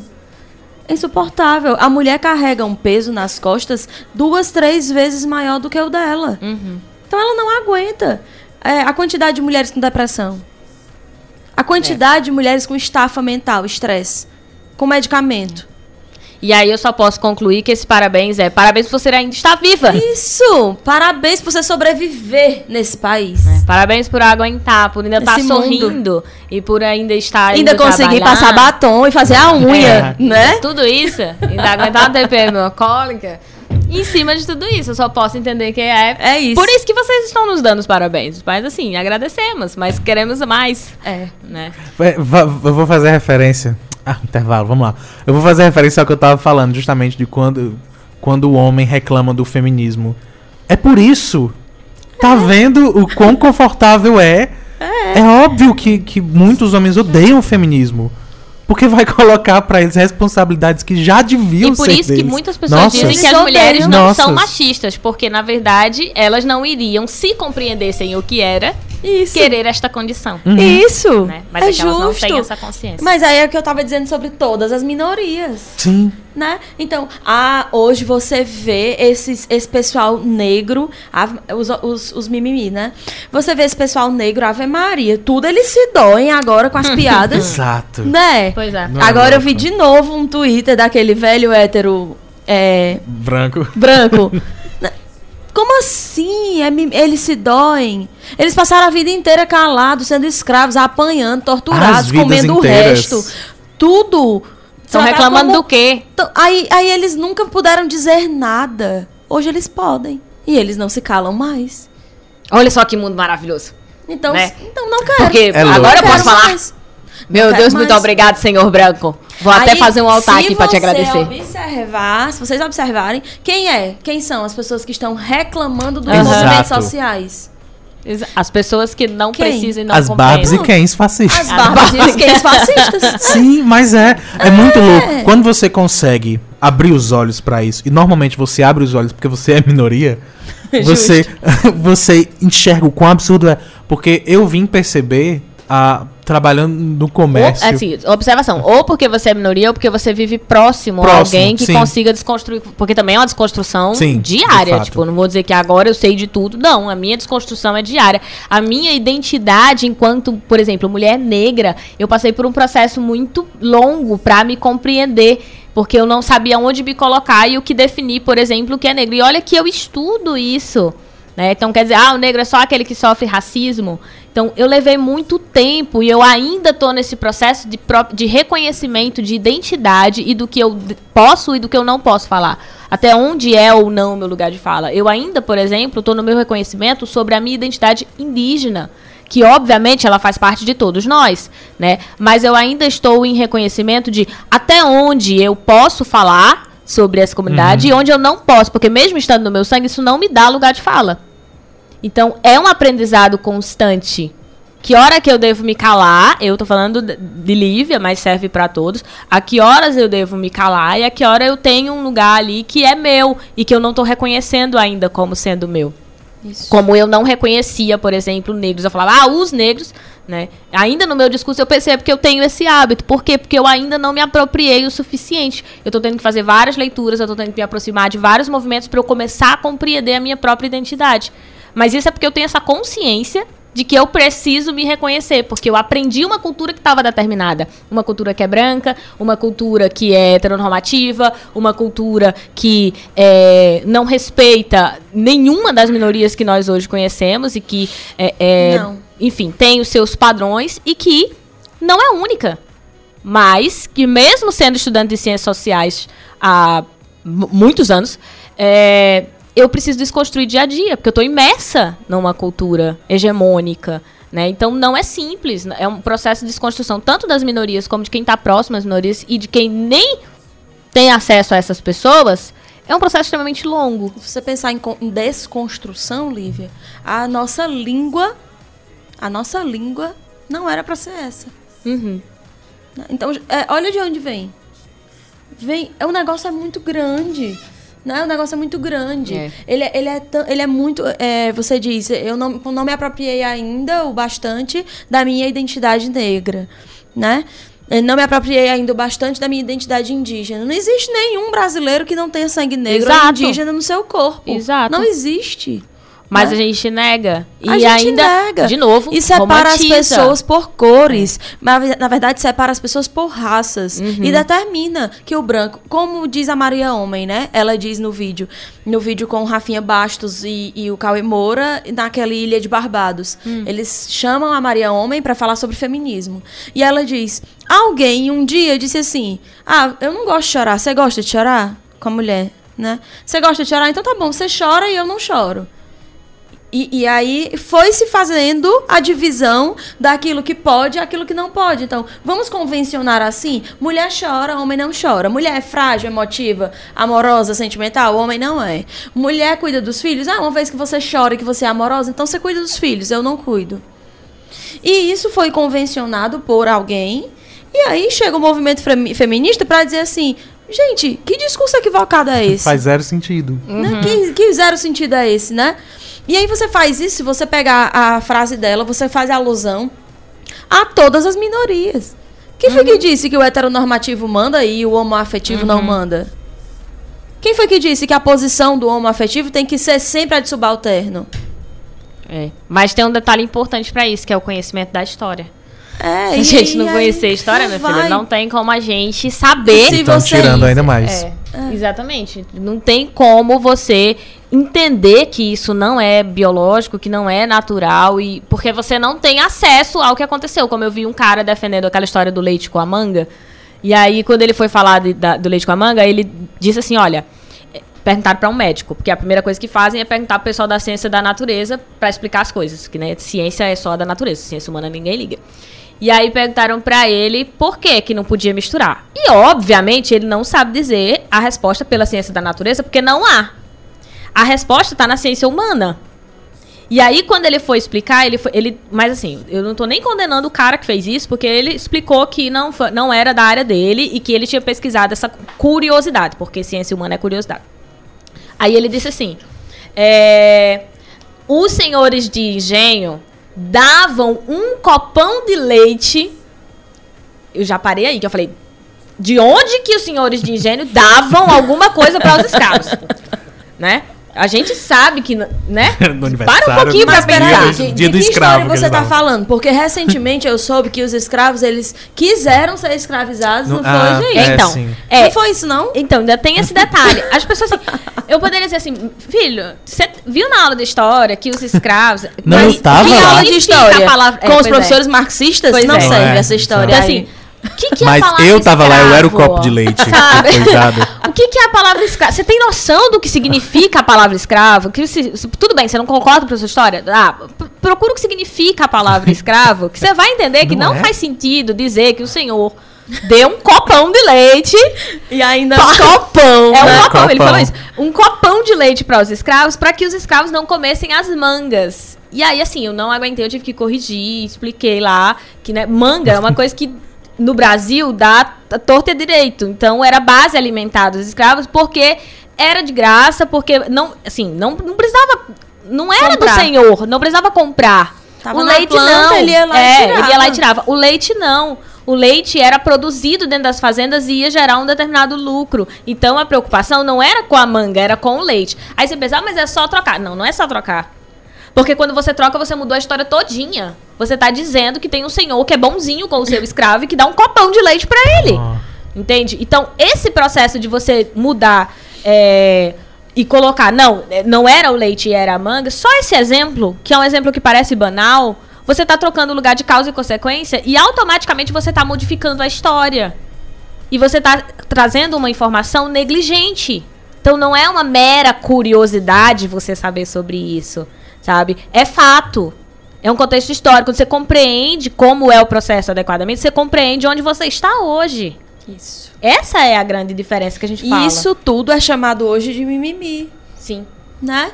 Então, se você pega. A própria linguagem, ela denuncia esse tipo de coisa, né? Você, você veja que todas as palavras que tem negro, elas indicam coisas ruins. Uhum. A coisa tá preta. Aham. Uhum. Né? É. E aí a gente vai ter outro papo, porque já são 8h20. e aí, lembra que tem um intervalo? Mas, é, tem um intervalo, mas a gente vai trazer. Inclusive, esse papo já foi um papo que, que, que rolou aqui, sempre vai rolar, porque a gente vai trazer mais pessoas aqui para falarmos sobre esse assunto. Mas eu preciso registrar a presença aqui de André Davi, que chegou, e Daldino. Eu acho que é One Void, porque tem o zero. É, é o One. Eveline tá aqui, a professora Eveline Graciano, e Geda Vesser, que tá aqui também. Bom, é, eu vou ter que pedir, interromper, o papo tá muito bom. Mas a gente precisa ir pro intervalo. E aí, na volta, a gente tem o Isso Não Cai na Prova. Se você tá chegando, o Isso Não Cai na Prova é o meu canal no YouTube, né? Toda quarta-feira tem vídeo lá. E aqui a gente tem um quadro também agora em 2019 chamado Isso Não Cai na Prova.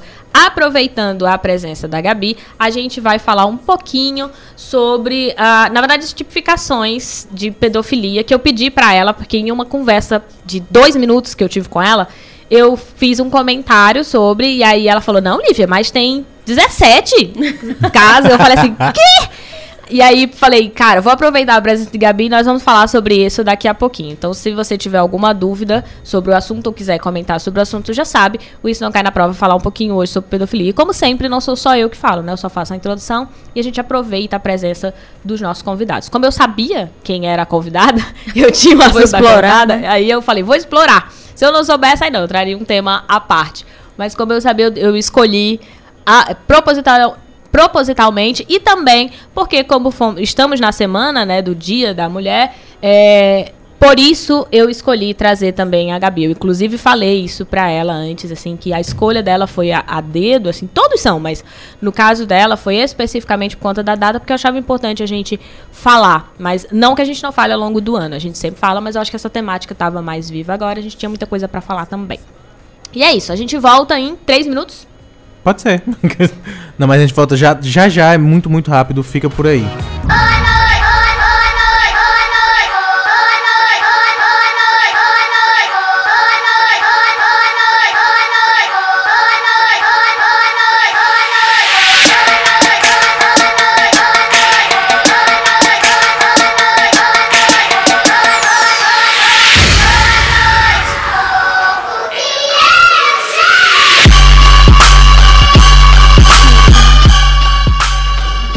É, eu tinha ligado já. Ah, e voltamos e chegamos. esperando a hora que alguém fica cansado de não falar, porque fala. ouve a vinheta. Aí a vinheta fica rodando, rodando. Quando alguém no estúdio decide comentar, ele abre o. o é maravilhoso. Voltamos com Noite Adentro pela 106.5 FM, a Sons Site Cariri. Inclusive, essa música é do caralho, eu acho muito massa. É muito massa. Deixa eu fazer só propaganda. É o Trop Killers, o nome dessa música é Boa Noite. Vai aí dar seu streaming aonde for. Voltamos com Noite Adentro. Você, além da 106.5 FM, que você pode ouvir via internet também, você nos, você nos assiste pelo Facebook Noite Adentro, a nossa página, e pelo Instagram, arroba underline Noite Adentro. Eu tô bonito, gente. arroba underline Noite Adentro no Instagram. Além de nos ouvir pelo seu agregador de podcast favorito. E a gente volta diretamente com o Isso Não Cai na Prova. O que é que não cai na prova? Live Leite. Hoje o que não cai na prova, pelo menos na maior parte das provas, é pedofilia. Ou pelo menos não só em prova. Era até bom que caísse só Seria em prova. Seria ótimo, né? né? Não, não cai mais. Nem, e, e eu te garanto, não vai mais cair. Sério? Nem não do vai. povo do direito? Não, ah, na, na prova, na prova do, do Enem, não vai é o básico que todo mundo deveria é. passar. Pois é. Na prova do Enem não vai cair pedofilia, porque pedofilia é coisa da esquerda. É sim. Ah, é verdade. Inclusive, a partir de, acho que 2020, o Isso Não Cai na Prova pode falar sobre qualquer assunto, porque afinal de contas, até o que eu Tudo tô dando mais em aula, também não vai mais cair na prova. É. Né? É verdade. Eu posso falar agora de Qualquer coisa. Tudo qualquer coisa. que você quiser. Né? É isso aí. Nada então, cai na prova. Se você não tá entendendo. Talvez complete a oração, sabe? Ou então vamos cantar o hino nacional. É, qual é o hino nacional? Preencher o hino nacional. O hino da bandeira. É. Olha ah, só. Uh -huh. Filha, se me pede o hino nacional, eu coloco a música da Vitar. Nunca que vai ter. Vai. Ainda bem que tu não tava na escola, mas bora. É, se você não tá entendendo nada ou isso não cai na prova, é o meu canal no YouTube. Se você não sabe quem sou eu, tá chegando só agora, olá, eu sou Olivia Leite. É... É o seguinte, nessa segunda parte do programa, a nossa convidada de hoje, que no caso é a Gabi Mendes, ela alça ao posto de apresentadora.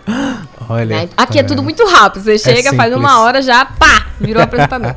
Então, assim, a gente não tem muita regra. E mata os convidados, critério. né? então, assim. Ah, é, a gente não avisa, viu, o pessoal que tá ouvindo. É, Eles não a gente faz assim: olha, no segundo momento tu pode ficar lá se quiser, Chega. se não quiser também não fica. Ela decidiu ficar. A gente então, só avisa: vem, vai é, ter. Vai vem. ter o um programa. Aí ninguém conta, né, o que, é que vai ter. E aí, assim, nesse segundo momento, a gente tem um quadro agora chamado Isso Não Cai na Prova, onde eu trago uma temática. Quer dizer, eu fico responsável, mas eu nunca falo sozinha, né? E por conta da, da presença da Gabi, eu decidi falar um pouco sobre pedofilia. É, e também, não só pela, pela presença da Gabi, que eu sabia que ela teria muito mais respaldo para falar, é, mas também por estarmos num mês falando é, de violência contra a mulher, né, tentando trazer formações, informações para as pessoas sobre por que, que existe o Dia da Mulher né, e o, o que, que significa tudo isso, é que eu decidi falar também sobre uma questão que envolve as mulheres em sua maioria, né? Não necessariamente só mulheres, mas que também tem a ver com mulheres, só que são mulheres crianças, né? E que tem a ver também com quem convive com essas crianças, né? O que que significa pedofilia, né? O, o que que, porque assim, para a maioria das pessoas, eu acredito que pedofilia, é, as pessoas entendem que é alguém que namora um menor de idade. Uhum. Ponto. Então, você só está praticando pedofilia se você tiver relações sexuais com um menor de idade. Ou se você, sei lá, você tá, tá namorando, né? Tá beijando na boca de um menor de idade. E aí, conversando com a Gabi, eu comentei com ela alguma coisa sobre. Acho que gente estava falando sobre toque, né? Que eu entendia que também configurava como pedofilia. Mas a Gabi simplesmente disse assim: Lívia tem 17 situações que podem configurar como. E eu fiquei. E aí ela falou assim, eu lembro que ela falou assim, por exemplo, uma foto, eu fiquei, oh, o quê? Uma foto? Tipo, não... E aí vem a clássica pergunta de senso comum. Quer dizer agora que eu não posso mais nem tirar uma foto com menor de idade, que eu já vou ser considerado pedófilo? o tio do G1 vai. Né? o tio do G1 vai perguntar. Foi, foi. Foi bem pode? isso. O tio do G1 vai perguntar. Eu não posso mais nem tirar uma foto com menor de idade? Calma, tio do G1. A gente aqui. Ah, eu amei que virou um personagem. Virou um personagem agora. A gente vai usar pra sempre. Calma, tio do G1, a gente tá aqui para explicar isso. É justamente pra gente não ter essa sensação que a gente precisa ser educado, né? É justamente pra gente não ter a sensação de, ai, mas não pode mais tocar em ninguém. Ai, mas não pode mais falar nada, porque se eu falar ou se eu deixar com fulano, eu já sou preso. É justamente para isso que a gente defende que as pessoas precisam ser educadas a compreender o que é um assédio, o que é uma pedofilia, pra ela não estar tá repetindo lá no G1, ah, agora eu não posso fazer mais nada e achar que não pode. eu acho nada. louco isso, porque é muito, é muito perturbador. De, ah, eu não posso mais falar tal coisa com as bichas que vai dar problema. Amigo, não podia antes. Não podia antes. agora, agora, é, é porque, é crime. sabe, agora é crime, mas não era pra nunca ter dito isso, Exatamente. não. Eu acho louco. Exatamente. Vai, era isso. Não era pra ter, tipo, a, as machinhas falando lá, eu questionando não... quem o Zezé, será que ele é? Uhum. É o uhum. quê? Sabe? Eu então... não posso agora mais casar com uma menina de 13 anos. Não podia, não já podia, não era legal não é, antes. Exato, agora... agora, agora não é legal. inclusive, agora é crime, porque, né? Inclusive, é, agora é um crime. Porque, inclusive, inclusive muita história. gente me mandou no Insta pra mim, né? E, e, podia, né? Depois que o CNJ lançou lá aquela, aquela imagem, dizendo que se tornou crime, né? Uhum. O casamento. E muita gente mandou mensagem para mim.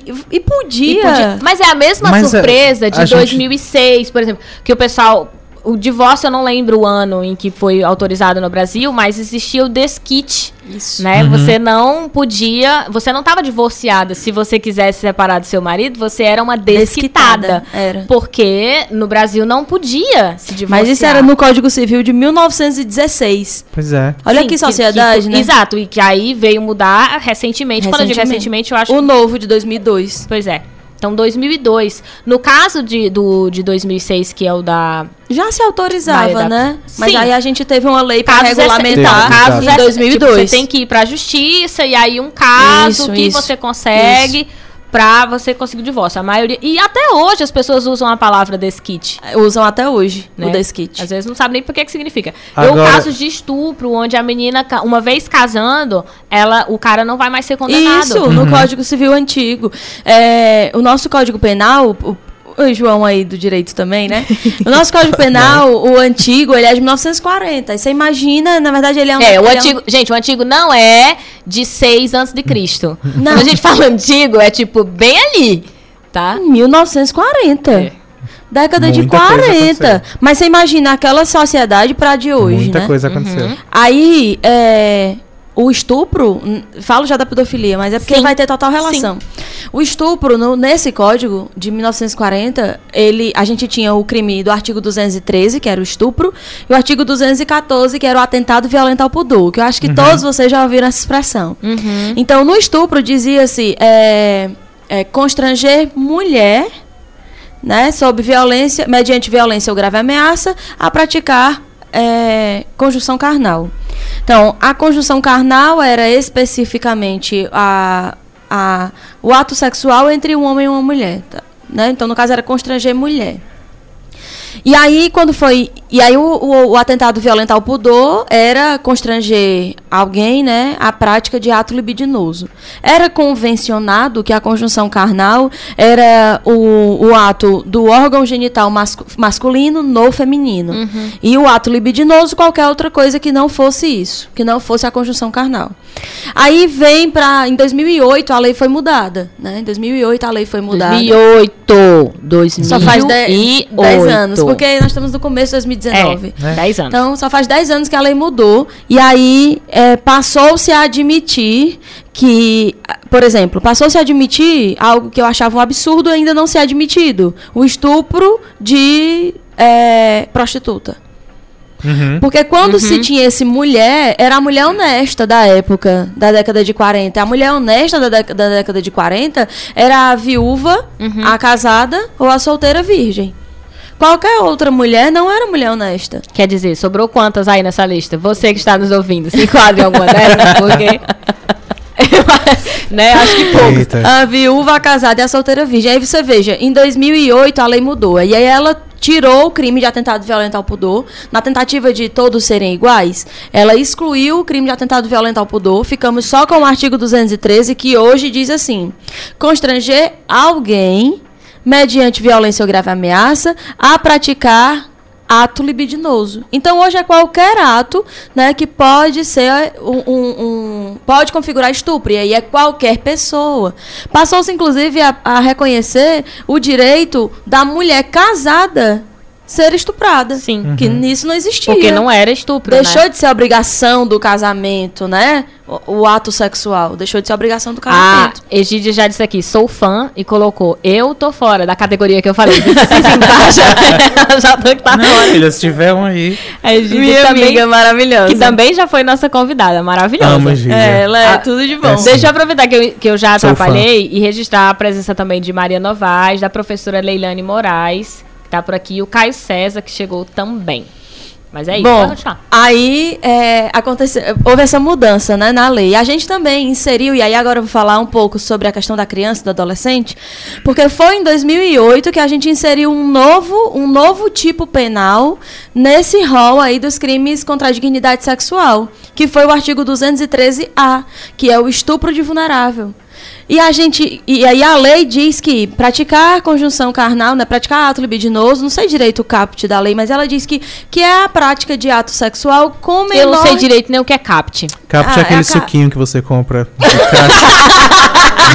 Foi o melhor. Como ele é do direito, eu falei, ah, não, ele sabe, é o capo.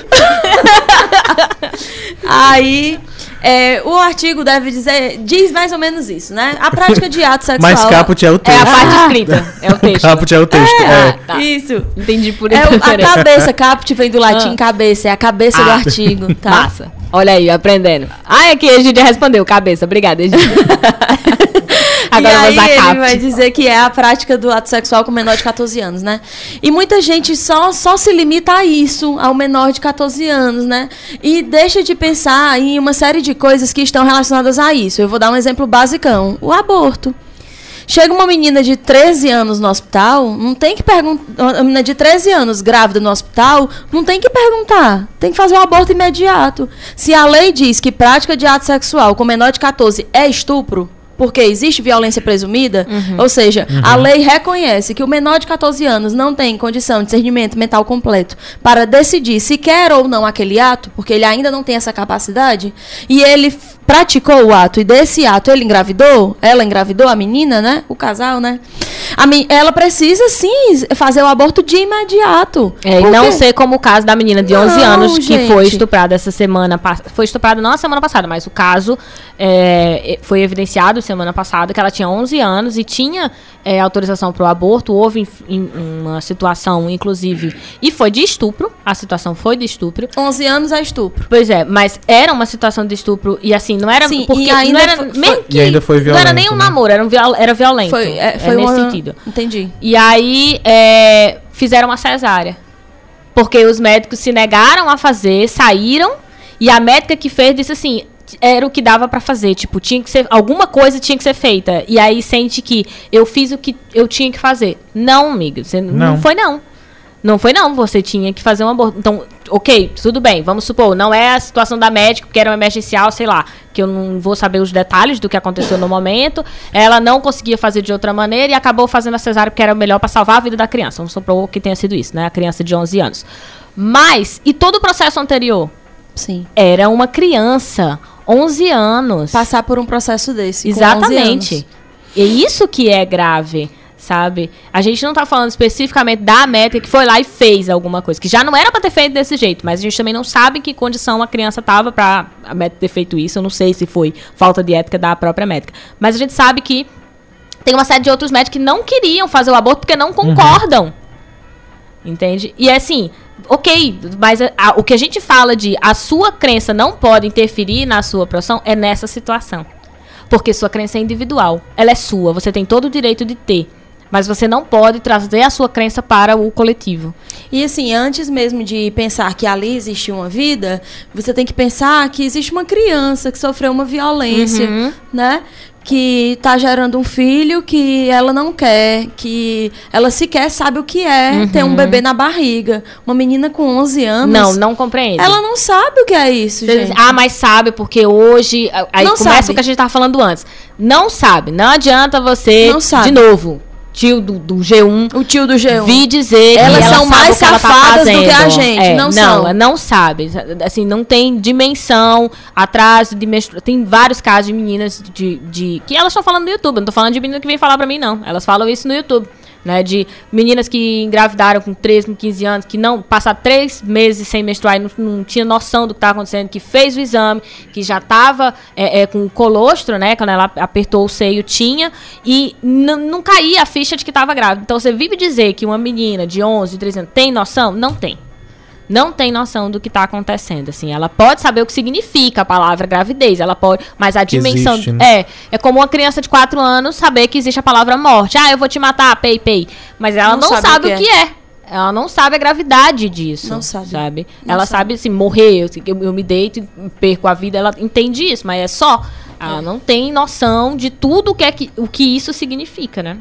É, e aí a gente pega algumas, alguns artigos né, do ECA, que você falou especificamente sobre a pedofilia. Antes de qualquer coisa, acho que a gente tem que desconstruir essa ideia que se criou acerca da esquerda, né? Porque diz que a esquerda diz que pedofilia não é crime. Gente, mas Ai. não é a esquerda que diz. Pedofilia não é crime. Pedofilia uhum. não é crime. E aí agora eu tô repetindo para todo mundo Gabi. ouvir tal. Pedofilia. Vamos pegar essa sua não parte, é gravar crime. e dizer: "Olha, a Gabi é. está dizendo que pedofilia não é crime". Gente, vamos ler, vamos ouvir as histórias complexas. Isso. O problema é isso, falta profundidade e complexidade. Exato. As pessoas pegam a primeira frase e querem concluir o mundo em cima isso. da primeira frase. Aí a gente vai explicar, né? Pedofilia não é crime. Você sentir-se atraído por criança e adolescente não é crime. O crime é o ato, os atos que você, os crimes decorrem dos atos que você pratica por causa desse seu desejo. Tá? Uhum. É só a gente fazer a comparação com diversos outros tipos de crime. Então, ter atração sexual por defunto é crime? Não. Qual é o crime? Ir lá, tirar o defunto uhum. de dentro da cova e uhum. praticar o ato sexual com ele. Uhum. Isso é crime. Então, ter o desejo não é crime. Você pode, se, se você se reconhecer como pedófilo, você deve procurar tratamento, um psiquiatra, fazer terapia. E aí sim você vai se livrar da sua doença. Isso é doença mental. Uhum. Tá? Eu não estou dizendo em nenhum momento tentando desconstruir o caráter negativo da pedofilia, dizendo que ela não é crime. Uhum. E tentando dizer que não, Ou pedófilo é louco. Porque uma doença não, não pode ser criminalizada. Nenhum. Você pode ter a doença e se tratar e não reproduzir crime a partir da sua doença. Mas você pode ter a doença, saber que tem e praticar vários crimes a partir dela. Você é quem Sim. escolhe. É você quem escolhe. E o Estado tá aí pra te punir se tu fizer. Uhum. Mas só dizer que a pedofilia é crime não é, porque crime no Brasil é o que está tipificado na lei. E não existe uma lei que diga ser pedófilo é crime. Pronto, então pedofilia, para deixar bem claro, se a galera não entendeu ou se pegou o meme, porque também tem isso. Muita gente não viu o que foi falado, pegou só o meme dizendo que uhum. não era e pronto, né? Que a jornalista, inclusive, estava lá falando, acho que foi a Miriam, então não lembro. Explicando, que, né? Explicando, e aí pegaram só a frase específica. Então, se você é essa pessoa que só viu o meme, pedofilia, a palavra pedofilia configura uma doença. Isso. Mas isso não significa que por ser uma doença a pessoa não deva ser punida quando comete uma prática. É isso aí ela praticou o ato, né? Uhum. E aí ela, a partir, a sua doença fez mal, né? Causou dano a uma outra pessoa. Agora sim, a gente tem que ter a prática, a, a, a atuação do Estado para que haja aí a punição de quem precisa é, ser. Porque punido. até então, se ele tiver o desejo, ele tem que procurar. É uma questão individual. É ele quem Isso. tem que procurar ajuda. Não cabe ao Estado resolver esse problema. No Isso, momento que ele afeta. Não tem nem como o Estado saber, é, né? Exatamente. Não exatamente. Tem, não tem como ele dar conta da sua vida privada. Não tem. No momento em que você atinge um outro ser, Aí sim, aí é uma e, responsabilidade e mediar essa Vou te mostrar aqui vários artigos que vão te vão mostrar para vocês como ele tenta agir o mais rápido possível antes que aconteça o ato de, de, de um toque, de chegar até a criança. Ou seja, tem tipificações anteriores a, até chegar no nível mais Isso, agressivo, para que não só. cheguemos nesses níveis agressivos. Isso, vamos falar do ECA em especial, porque também existem os crimes contra a dignidade sexual que estão lá no Código Penal e que são agravados se for forem contra criança e adolescente. Sim. Mas no ECA em especial, a gente começa com o artigo 240, que diz: produzir, reproduzir, olha os verbos: produzir, reproduzir, dirigir, fotografar, filmar ou registrar. Sete verbos. Por qualquer meio, cena de sexo explícito ou pornográfica envolvendo criança ou adolescente. Então não preciso nem tocar nelas. Sim. Eu, eu tô aqui, ó, dirigindo o filme e existe uhum. a, a, a, uma criança exposta ou um adolescente exposta é, por qualquer meio, então pode ser via celular, uhum. qualquer meio não que seja. Não importa se é artístico, se é uma novela, não, se é não um pode, filme. Não uhum. pode. Envolvendo criança ou adolescente. Aí a pena, reclusão de 4 a 8 anos. Uhum. Tá? Aí ele continua, é, incorre nas mesmas penas no mesmo artigo. Quem agencia, facilita, recruta, coage ou de qualquer modo intermedia a participação de criança ou adolescente nessas cenas referidas no caput. Acho que numa linguagem simples é, se você é cúmplice. Isso. Por, ou seja, porque eu acho que as pessoas, quando a gente fala do cúmplice, é aquela pessoa que, ah, eu não, não fiz nada, mas eu, eu vi. Eu tava do lado, eu né? Eu tava do lado. Então, sim. Tava só participando é, ali. Você se responsabiliza. Não é assim, ah, mas ela, ela quis, ou eu não tenho nada a ver, eu só fiz o meu trabalho porque eu já ia fazer, mas é porque por acaso eu era uma criança e eu intermediei isso. Não. Você, se se trata de uma criança, você é responsabilizado. Ou um adolescente, isso. no caso. Isso. É. Aí tá. a gente está comentando aqui, porque ela comentou ainda no caso que a gente estava falando sobre o aborto, né? Que você termina destruindo a vida de uma para, entre aspas, salvar outra. Pura hipocrisia, porque crianças morrem de fome todos os dias na porta das pessoas e ninguém sequer olha. Se for para salvar, vamos começar pelas que estão nos orfanatos, nos lixões, nas ruas e etc. E aí também. Perfeita, minha amiga, né? Não é? Sim, ela é maravilhosa. Ela é... João Pedro também, que chegou por aqui. Pode continuar. Bom, aí a pena ainda é aumentada nesse mesmo artigo se, primeiro, no, isso acontece no exercício de cargo ou função pública ou com o pretexto de exercê-la. Entendeu? Tô tentando. Essa pena vai ser aumentada se esse agente cometer esse tipo de crime, se ele tem a ah. intenção hum. de fazer, se ele tem a intenção de ocupar um cargo público, Sim. ou se ele já ocupa. Sim. Tá? Porque ele tá. tem uma, uma facilidade Porque ele maior. tem uma facilidade de chegar mais, Isso. ele tem ele tem mais poder. Isso. Né? né? Uma linguagem in, simples, de, de convencimento, é isso. De convencimento. Então, né? você imagina, Porque é diferente você falar de um professor é diferente você falar de um pai, é diferente você falar de um colega de sala. Os poderes sobre a criança são ou de uma outros. pessoa que tem um cargo público são, são muito diferentes. Isso. E ainda na mesma pena, quem se prevalece de relações domésticas, de coabitação ou de hospitalidade, uhum. que esses são os mais comuns, uhum. né? Uhum. Mas olha, a lei põe como algo que agrava a pena, tá? Uhum. Apesar de ser o mais comum é algo que agrava a pena. Bom, aí vem para o outro artigo.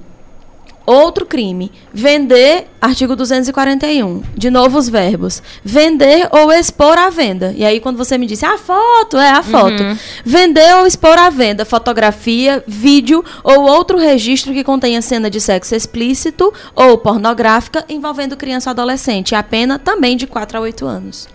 Tá? Então, não só. Aí você vai do começo dos artigos. Eu não só não posso filmar. Eu não posso filmar ah, eu não posso nem filmar pra ter na minha casa, porque eu gosto de ver. Não. Não. Nem pode compartilhar. Nem posso filmar, nem posso vender. Uhum. Nem posso expor à venda. Tá? Então já tem três proibições. Né? Hum. Aí vem ah, a gente não chegou ainda na parte que também não pode compartilhar, porque eu imagino que deva tem, ter. Não pode. Aí vem 241A. Oferecer, trocar, disponibilizar, transmitir, distribuir, publicar ou divulgar. Uhum. Mais sete verbos. Tá? Por qualquer meio, inclusive por meio de sistema de informática ou telemático, fotografia, vídeo ou outro registro que contenha cena de sexo explícito ou pornografia envolvendo criança.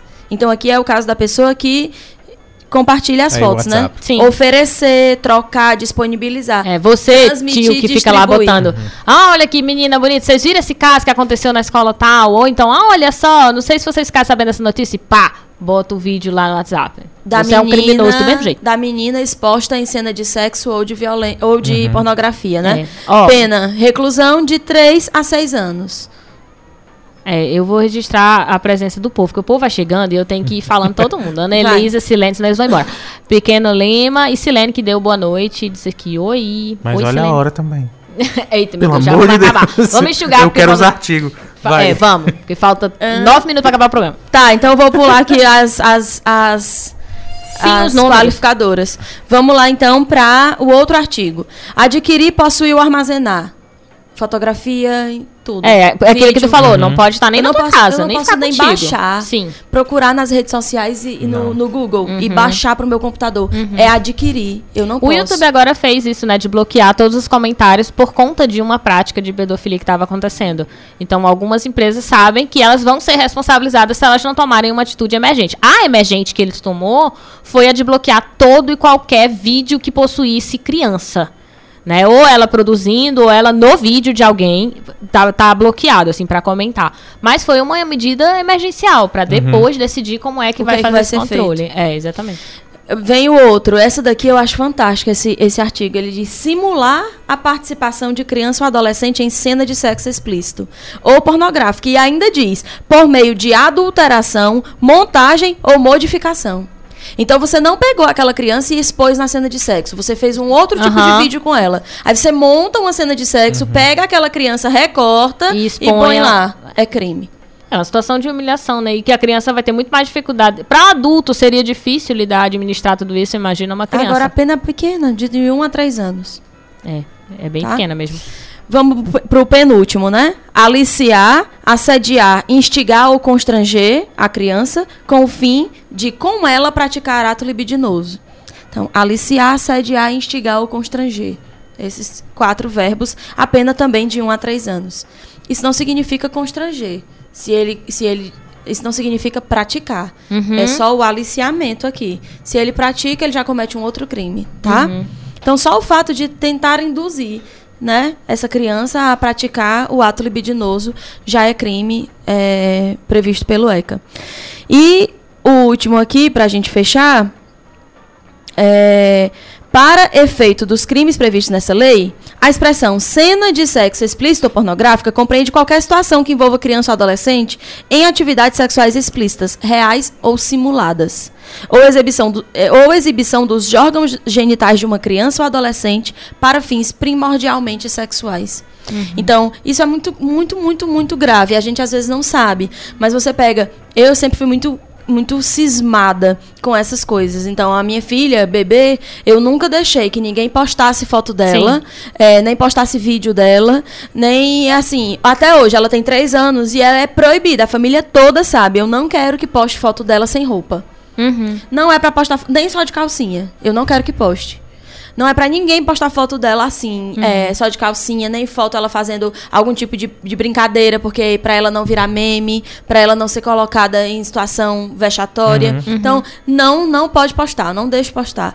E assim, sempre tem, né? Quando a gente é bebê, é, quando a gente tem um bebê em casa, aí vai dar o primeiro banho, não sei o quê, sempre aí você tem. pega e faz os vídeos. E tem gente que, sem nem pensar, posta. Uhum. E aí as pessoas copiam esses vídeos, baixam para os seus celulares e pessoas doentes, né, é, ficam utilizando essas fotos de crianças e de vídeos de crianças que elas nem conhecem, uhum. mas que aquilo satisfaz o seu desejo, ver aquela criança ali tomando banho, vendo os órgãos genitais daquela criança. Então, essa situação aí não é uma situação de cena de sexo. Uhum. É uma criança que estava tomando banho. A mãe dando banho nessa criança. Trocando um biquíni. Que foi Mas... essa, esse o caso do YouTube, que eles marcavam um minuto onde aparecia no espelho uhum. a menina de biquíni passando, sabe? Não era, era é. assim, brincando na piscina. E aí é, é você Aí pega... a gente compreende o que é, tu exatamente. falou sobre pedofilia ser, na verdade, uma, uma doença. doença. Isso. Isso, é uma doença. É você sentir a atração sexual por aquilo. É. Mas né? consumir esse produto também hoje configura como um crime. Exato.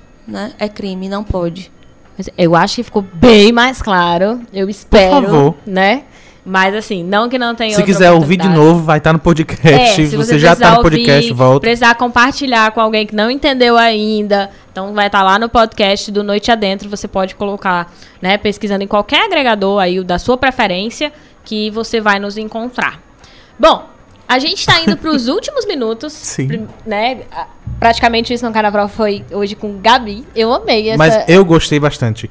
Eu, apesar de eu ter abandonado o direito. no último direito, dia. Pois é. O direito não nos abandona. Não. Nunca. E eu acho o curso necessário. Sim. Não devia nem ser apenas superior. Do ensino é. superior. Ah, e até hoje, aonde eu posso, aonde eu consigo, eu enfio legislação, uhum. que é porque todo mundo tem que ter esse conhecimento. Não era para ser restrito. E que bom que você está Nem aqui era pra ser restrito rádio. aos ensinos superiores. Nunca, é isso tipo, que eu digo. No ensino nunca. superior eu vejo, tipo, a minha irmã, né, engenheira ambiental, ela vê também a parte específica para ela, mas assim, a gente tenta, Apenas. na verdade, levar, por exemplo, no meu caso, eu não fiz a formação em direito, mas sempre que eu posso levar para uhum. os ambientes como o rádio, levar né, lá para o canal, levar para a sala de aula, é, é, fundamental. Porque, de fato, é, cabe demais no tema isso não cai na prova, porque não é importante só para uma prova.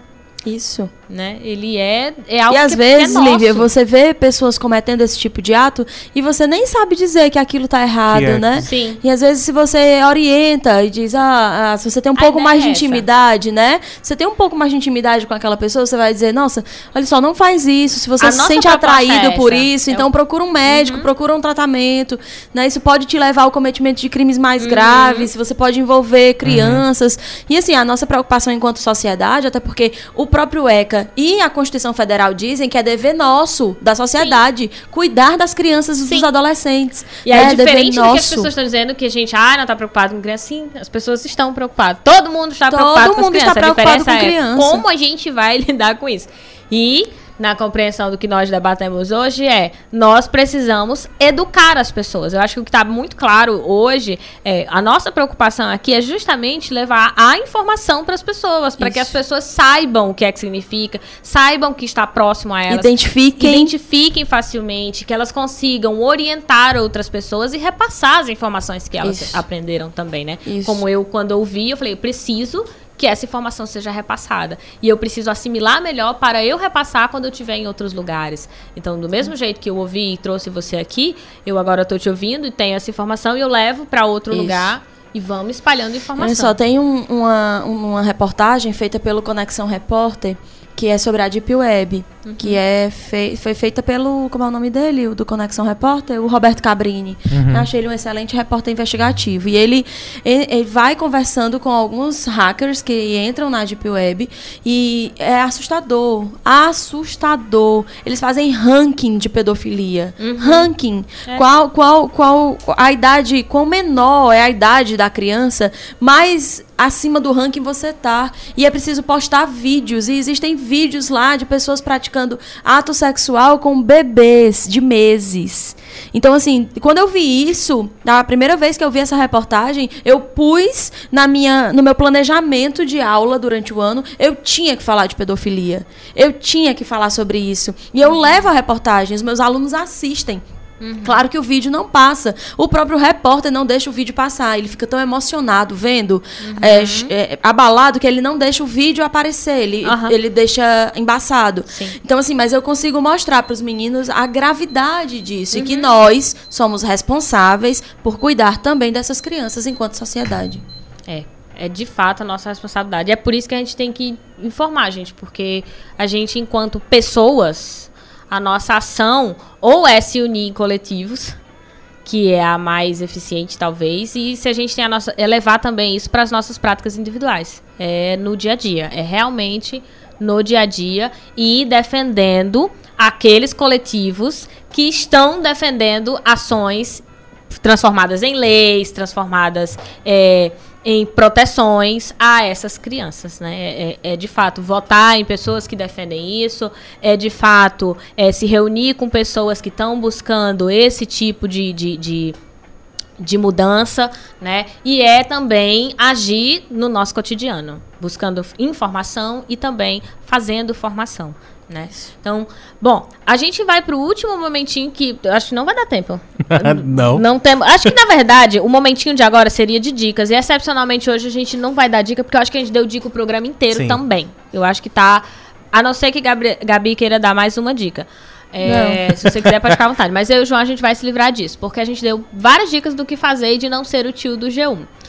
Eu queria muito agradecer a tua presença, Gabi, e deixar imagina. o espaço para que você, apesar de já ser 9 horas, eu vou deixar, lógico, que você faça divulgações, ah, é, reclamações, viu? cobranças. Esquece o horário. É, é, divulgação de algum trabalho ou de algum lugar onde você vai estar, pode ficar à vontade, microfone aberto. E muito obrigada pela tua participação. Já está aberto o convite para tu voltar, porque Sempre que vocês quiserem, eu adorei também. Ah, não, só, na verdade, é, é, esse meu pedido do final, né? De, de pedir, é, tanto pelas mulheres, que foi o assunto do nosso, do nosso quando a gente chegou aqui, para que as mulheres se percebam como pessoas é, se percebam como iguais. Eu acho que quando a gente conseguir isso, uhum. a gente já vai ter conseguido o movimento feminista, ele vai ter conseguido o que ele tanto deseja, né? Porque a gente, feministas, né, eu e você, Lívia aqui, a gente luta por nós e a gente luta por todas as mulheres que não se reconhecem no movimento, porque a gente também quer que elas se vejam como iguais, a gente também quer que elas se percebam como uhum. sujeitos de direitos, para que elas parem de sofrer violência. Então, a gente está aí na Semana da Mulher, eu não gosto muito dessa expressão, porque eu acho acho que todas as semanas são de todas as pessoas, né? Que todos os dias são para que todas as pessoas sejam respeitadas. É, mas é uma e... semana importante, então, tipo, é a é, semana da luta. Né? Isso, é uma semana pra... em que a gente fala um pouco mais uhum. sobre isso, né? A semana em que a gente reflete sobre é, tantas exatamente. mulheres que já morreram, tantas que continuam a morrer, e reforça a ideia de que a gente precisa continuar lutando. A gente cons conseguiu muita coisa. Uhum. Conseguiu muita coisa. Mas saber que em um mês 179 mulheres são mortas, isso só faz com que a gente tenha mais vontade de lutar para que é, isso uma hora diminua e acabe, né? Esse é o nosso desejo.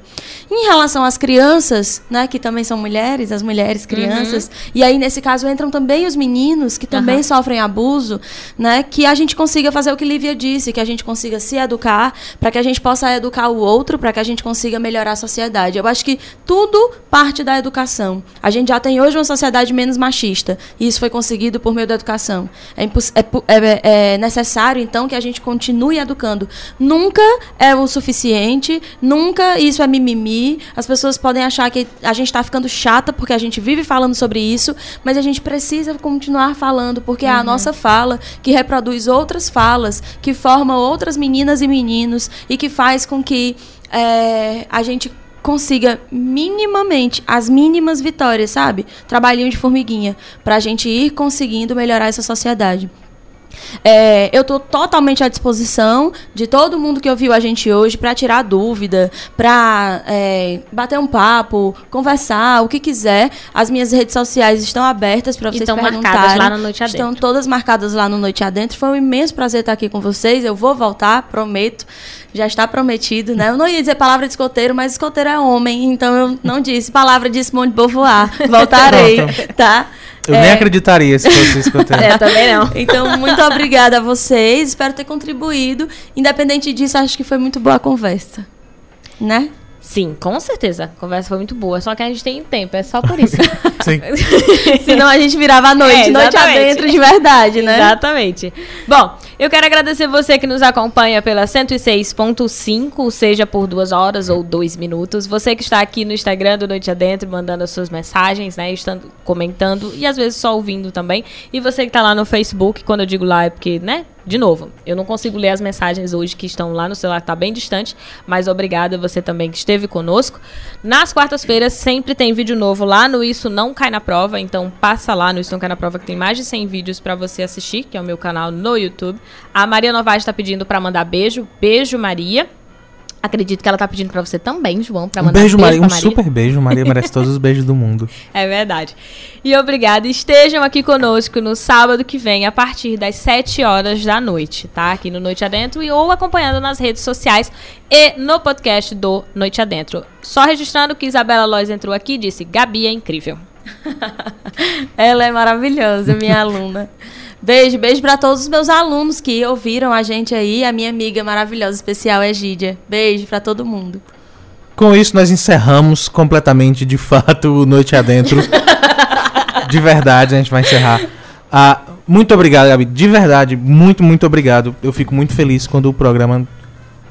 Eu fico muito feliz sempre, porque o programa sempre serve para isso. Uhum. Sempre serve para transmitir algo para quem tá ouvindo, para quem tá vendo. Mas hoje, de verdade, porque foi bem mais significativo ainda. Obrigada. Muito obrigado. Obrigado, Lívia, por estar aqui.